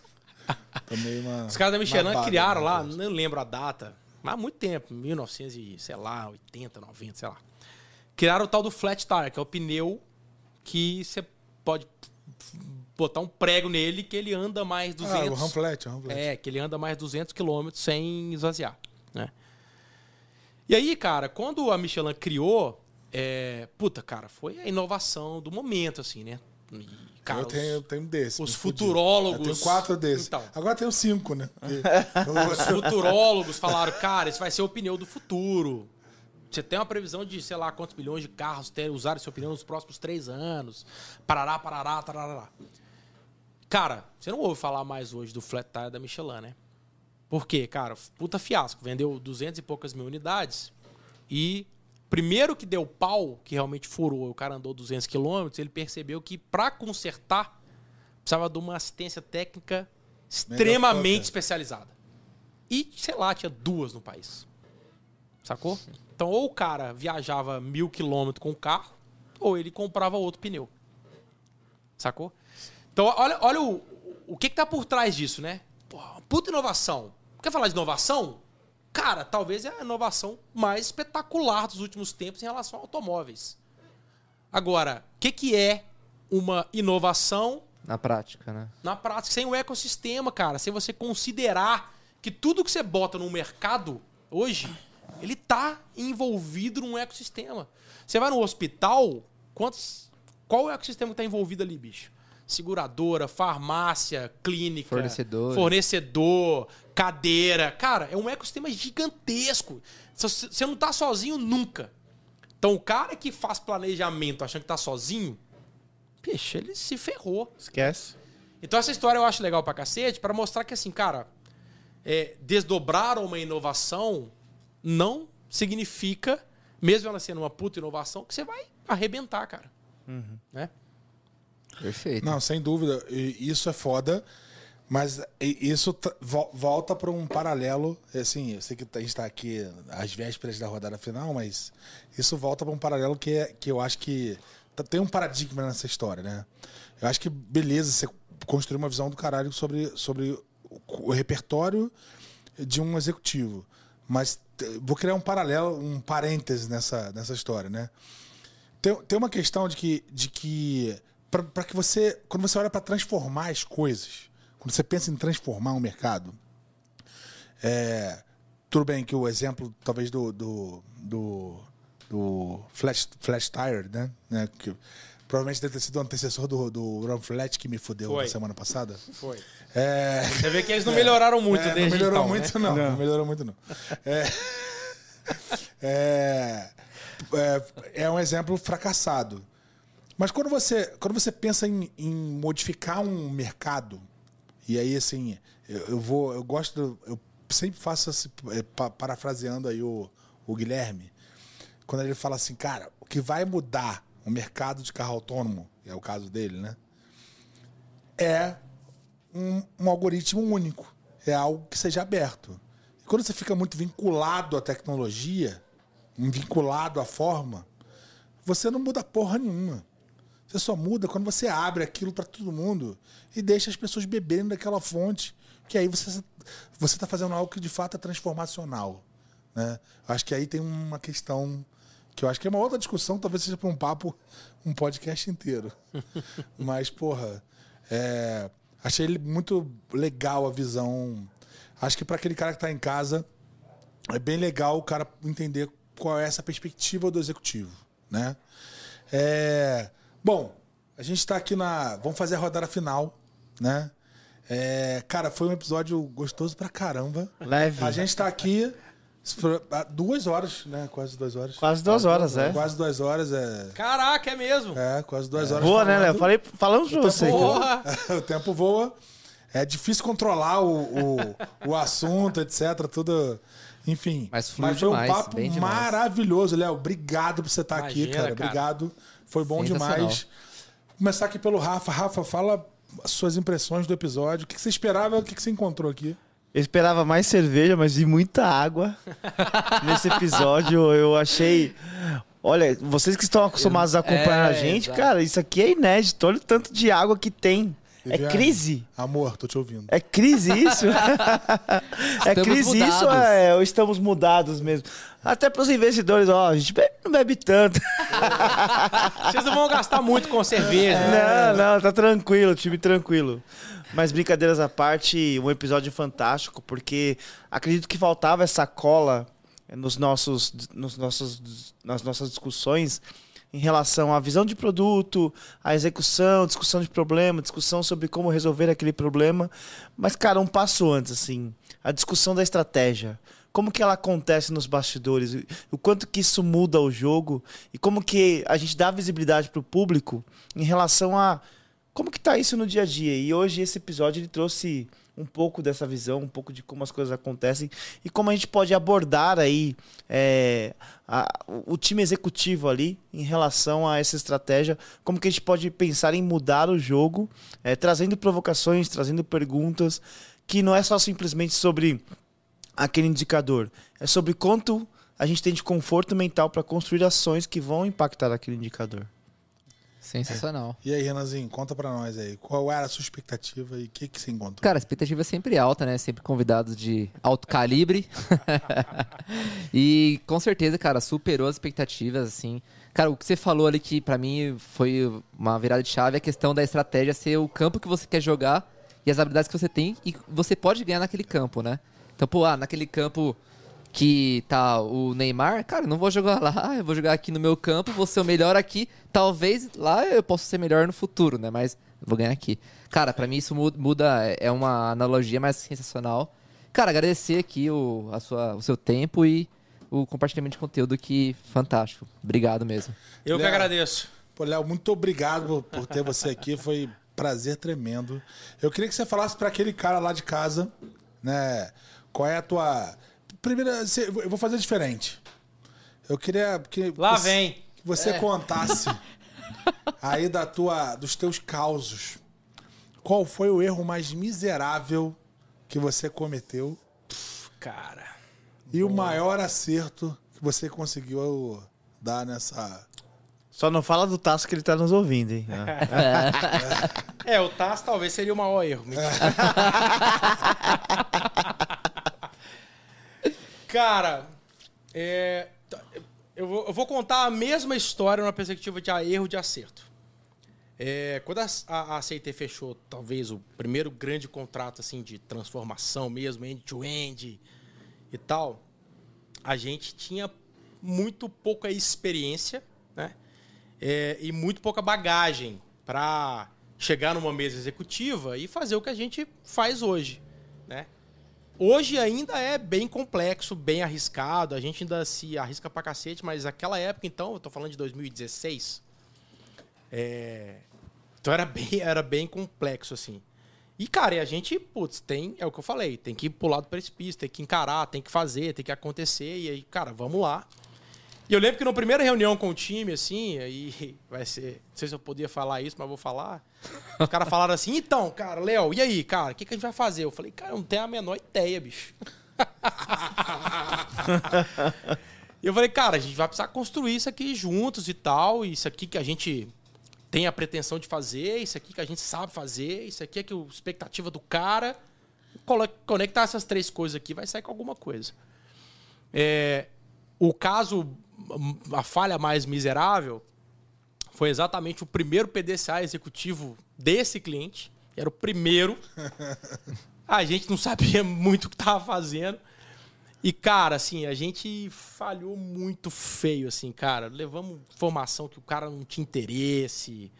E, basicamente, foi o tempo inteiro o cara no celular e a gente apresentando lá, assim, zero de interesse. Foi terrível. Isso dói. Cagando pra Cara, vocês, isso dói. cagando. Cara, foi, foi assim, talvez a pior reunião da minha vida. Não de, de eu, de eu me- ser, ser prejudicado ou nada disso, mas assim, cara, de geração de valor, que é o que eu sempre busquei, né? Cara, eu gerei zero de valor para aquele cara aquele dia. O CFO lá da empresa. E aí a maior superação que eu acho de sucesso foi justamente a nossa capacidade de olhar para isso e falar: peraí, velho, joga no lixo, vamos fazer outro. Fizemos outro, outra bosta. Joga no lixo, vamos fazer outro. Nós acertamos na sexta. Sabe qual era o nosso indicador? Ficava alguém computando quantas vezes ele mexia no celular. que legal. Era o nosso indicador. Cara, a gente precisa fazer esse cara prestar atenção no que a gente tá falando. Tem que gerar valor para ele. E a gente fez seis versões. Jogamos fora cinco, acertamos na sexta. Acertamos num, num ponto tão alto que ele chegou a levantar da cadeira, apontava na tela. Coisa que ele nunca tinha feito antes, sacou? Então, assim, eu legal. colocaria esse caso como, bicho, talvez a, a falha mais absurda em termos de geração de valor, né? De que a gente tava falando aqui, né? De como que um executivo gera valor para um outro executivo, né? Mas a nossa capacidade de olhar para isso, aprender, de ter desapego, de jogar fora e fazer de novo, e cara, e até acertar, eu acho que foi fundamental para fazer o que a gente faz até hoje, né? Puta, muito legal. E qual é o qual é o, a dica que você dá pra aquele cara que tá querendo mudar e tá aí no processo de iniciar a transformação digital? Como começa? Como que você acha que o que, que você daria de dica pro cara mudar no modelo mental? O que, o que procurar? Como começar a construção de repertório, enfim. Primeiramente a CIT, né? Contratar Depois- CIT. Isso que... Além de contratar a CIT, é claro. Isso acelera bem o processo. Isso já é uma mudança de, de modelo mental, cara. Isso né? acelera bem. É, A gente vai cortar e depois a gente manda. Tá bom. corte. Cara, eu, eu, eu tenho uma frase pra falar pra esse cara, assim. Começa. Você precisa fazer, cara. Porque se, se você não fez, você já, se, já tá atrasado pra cacete, né? É, então, isso que eu falo de pular no precipício, tudo isso que a gente faz aqui, e todo mundo aqui faz, eu tenho certeza, de, putz, cara, tem algo que eu não sei fazer, eu tenho algo que eu não tenho certeza, eu tenho algo que eu não sei se vai dar certo. Cara, bicho, tem, tem que pular na porra do precipício e fazer. É, uma coisa, cara, é assim, ó, você é, sempre assumir um, um problema que você teve como um aprendizado. A gente fala isso, é puta, cara, é uma puta palavra bonita pra caramba, mas é difícil pra cacete de internalizar.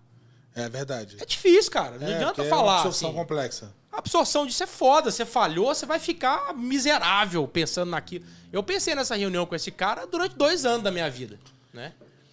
Então, assim, cara, Quanto tempo, quantos anos atrás foi essa reunião? 2016. Então, 2016. Tem seis anos isso aí. Então, se você tivesse esperado seis anos pra fazer o teu melhor, a tua melhor. Não, eu ia estar falhando até hoje. É, é assim.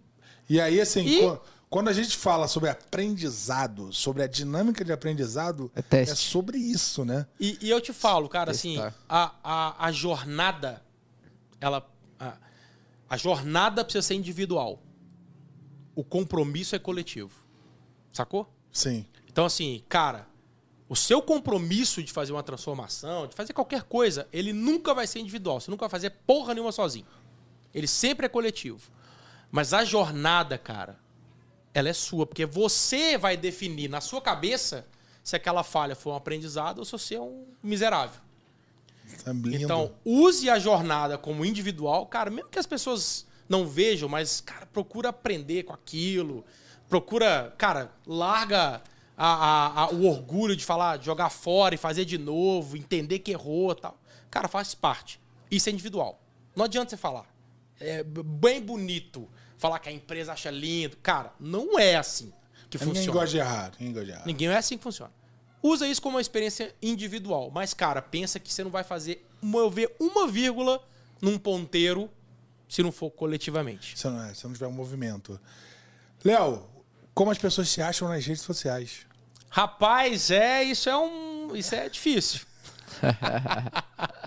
LinkedIn, vamos lá. LinkedIn, vamos lá. Cara, LinkedIn, Leonardo Chaves, CIT. Insta- achar lá Instagram. Instagram. É, Instagram, Como é que é que fala aí? Fala aí. Instagram, Instagram. CNN. É Léo LN Chaves. L. Caraca, quase um L. easter egg.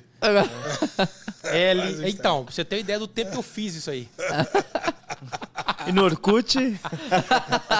Deve ter. Eu não lembro, mas deve ter. É, mas, cara, LinkedIn me acha facilmente e tal. Tem. Tranquilo. Bom demais. Léo Chaves, bom Cara, demais. só queria lembrar de uma coisa que o primeiro convidado trouxe, trouxe aqui, ó. Putz, Presentes cara, pra nós, hein? Ah, abre aí, mostra O cara- na- Ah, patrocina Carlão. nós aí, ô. Carlão aí, ó. Pô, Carlão. Carlão da Padoca. Não, faz favor. Faz favor de abrir aí e mostrar na câmera para os caras ó. ficarem babando lá. lá. Ô, olha, olha aí, olha aí. Pra casa, Olha lá, ó. Patrocina a nós, hein? venceu, hein? Que isso. Lembrando aqui, falando publicamente, que não é. Não são todos pro Zé, é um pra cada um. Aí, Mas tá na ó. mesma caixa. Ficou né? gravado, ficou gravado. Eu vou levar pra casa, vou analisar e depois eu. Léo, Galera, obrigado, viu? Obrigado pela oportunidade, pelo papo gostoso cara, pra foi cacete. bom demais, Léo. Cara, demais. o episódio foi sensacional. Bom demais, velho. Bom Pra aquele demais. cara que tá acompanhando a gente e ouve muito falar dessa coisa da cultura de, de falha, etc. Tá aí um excelente exemplo. Se se você tivesse esperado seis anos pra fazer o teu primeiro roxinho, não teria começado. Hoje você não estaria fazendo esse negócio com a maestria que faz. A gente aqui não estaria no 21 primeiro episódio se a É gente não isso aí. tivesse feito o primeiro. Primeiro movimento, deu, deu o primeiro movimento, dá o primeiro passo, É um pouco difícil, de né? ousadia, né? Pro Tasso que tá assistindo a gente, um grande abraço, cara. Ei, E deixa eu, deixa eu falar uma frase do Célio, que é um cara espetacular. Celhão, celhão. é. e é um grande mentor da minha, da minha vida, da minha carreira, enfim. Que ele fala, cara, o que não nos falta é a coragem. Ah, é isso aí. Exatamente. É isso aí. Tem muito penso aqui. É. Muito penso. Tem coisas que não acontecem, mas hoje aconteceu. Deu tudo certo. Bom demais. Muito demais. obrigado, gente. Léo, obrigadão. Uau! Produto piloto. Que isso, hein?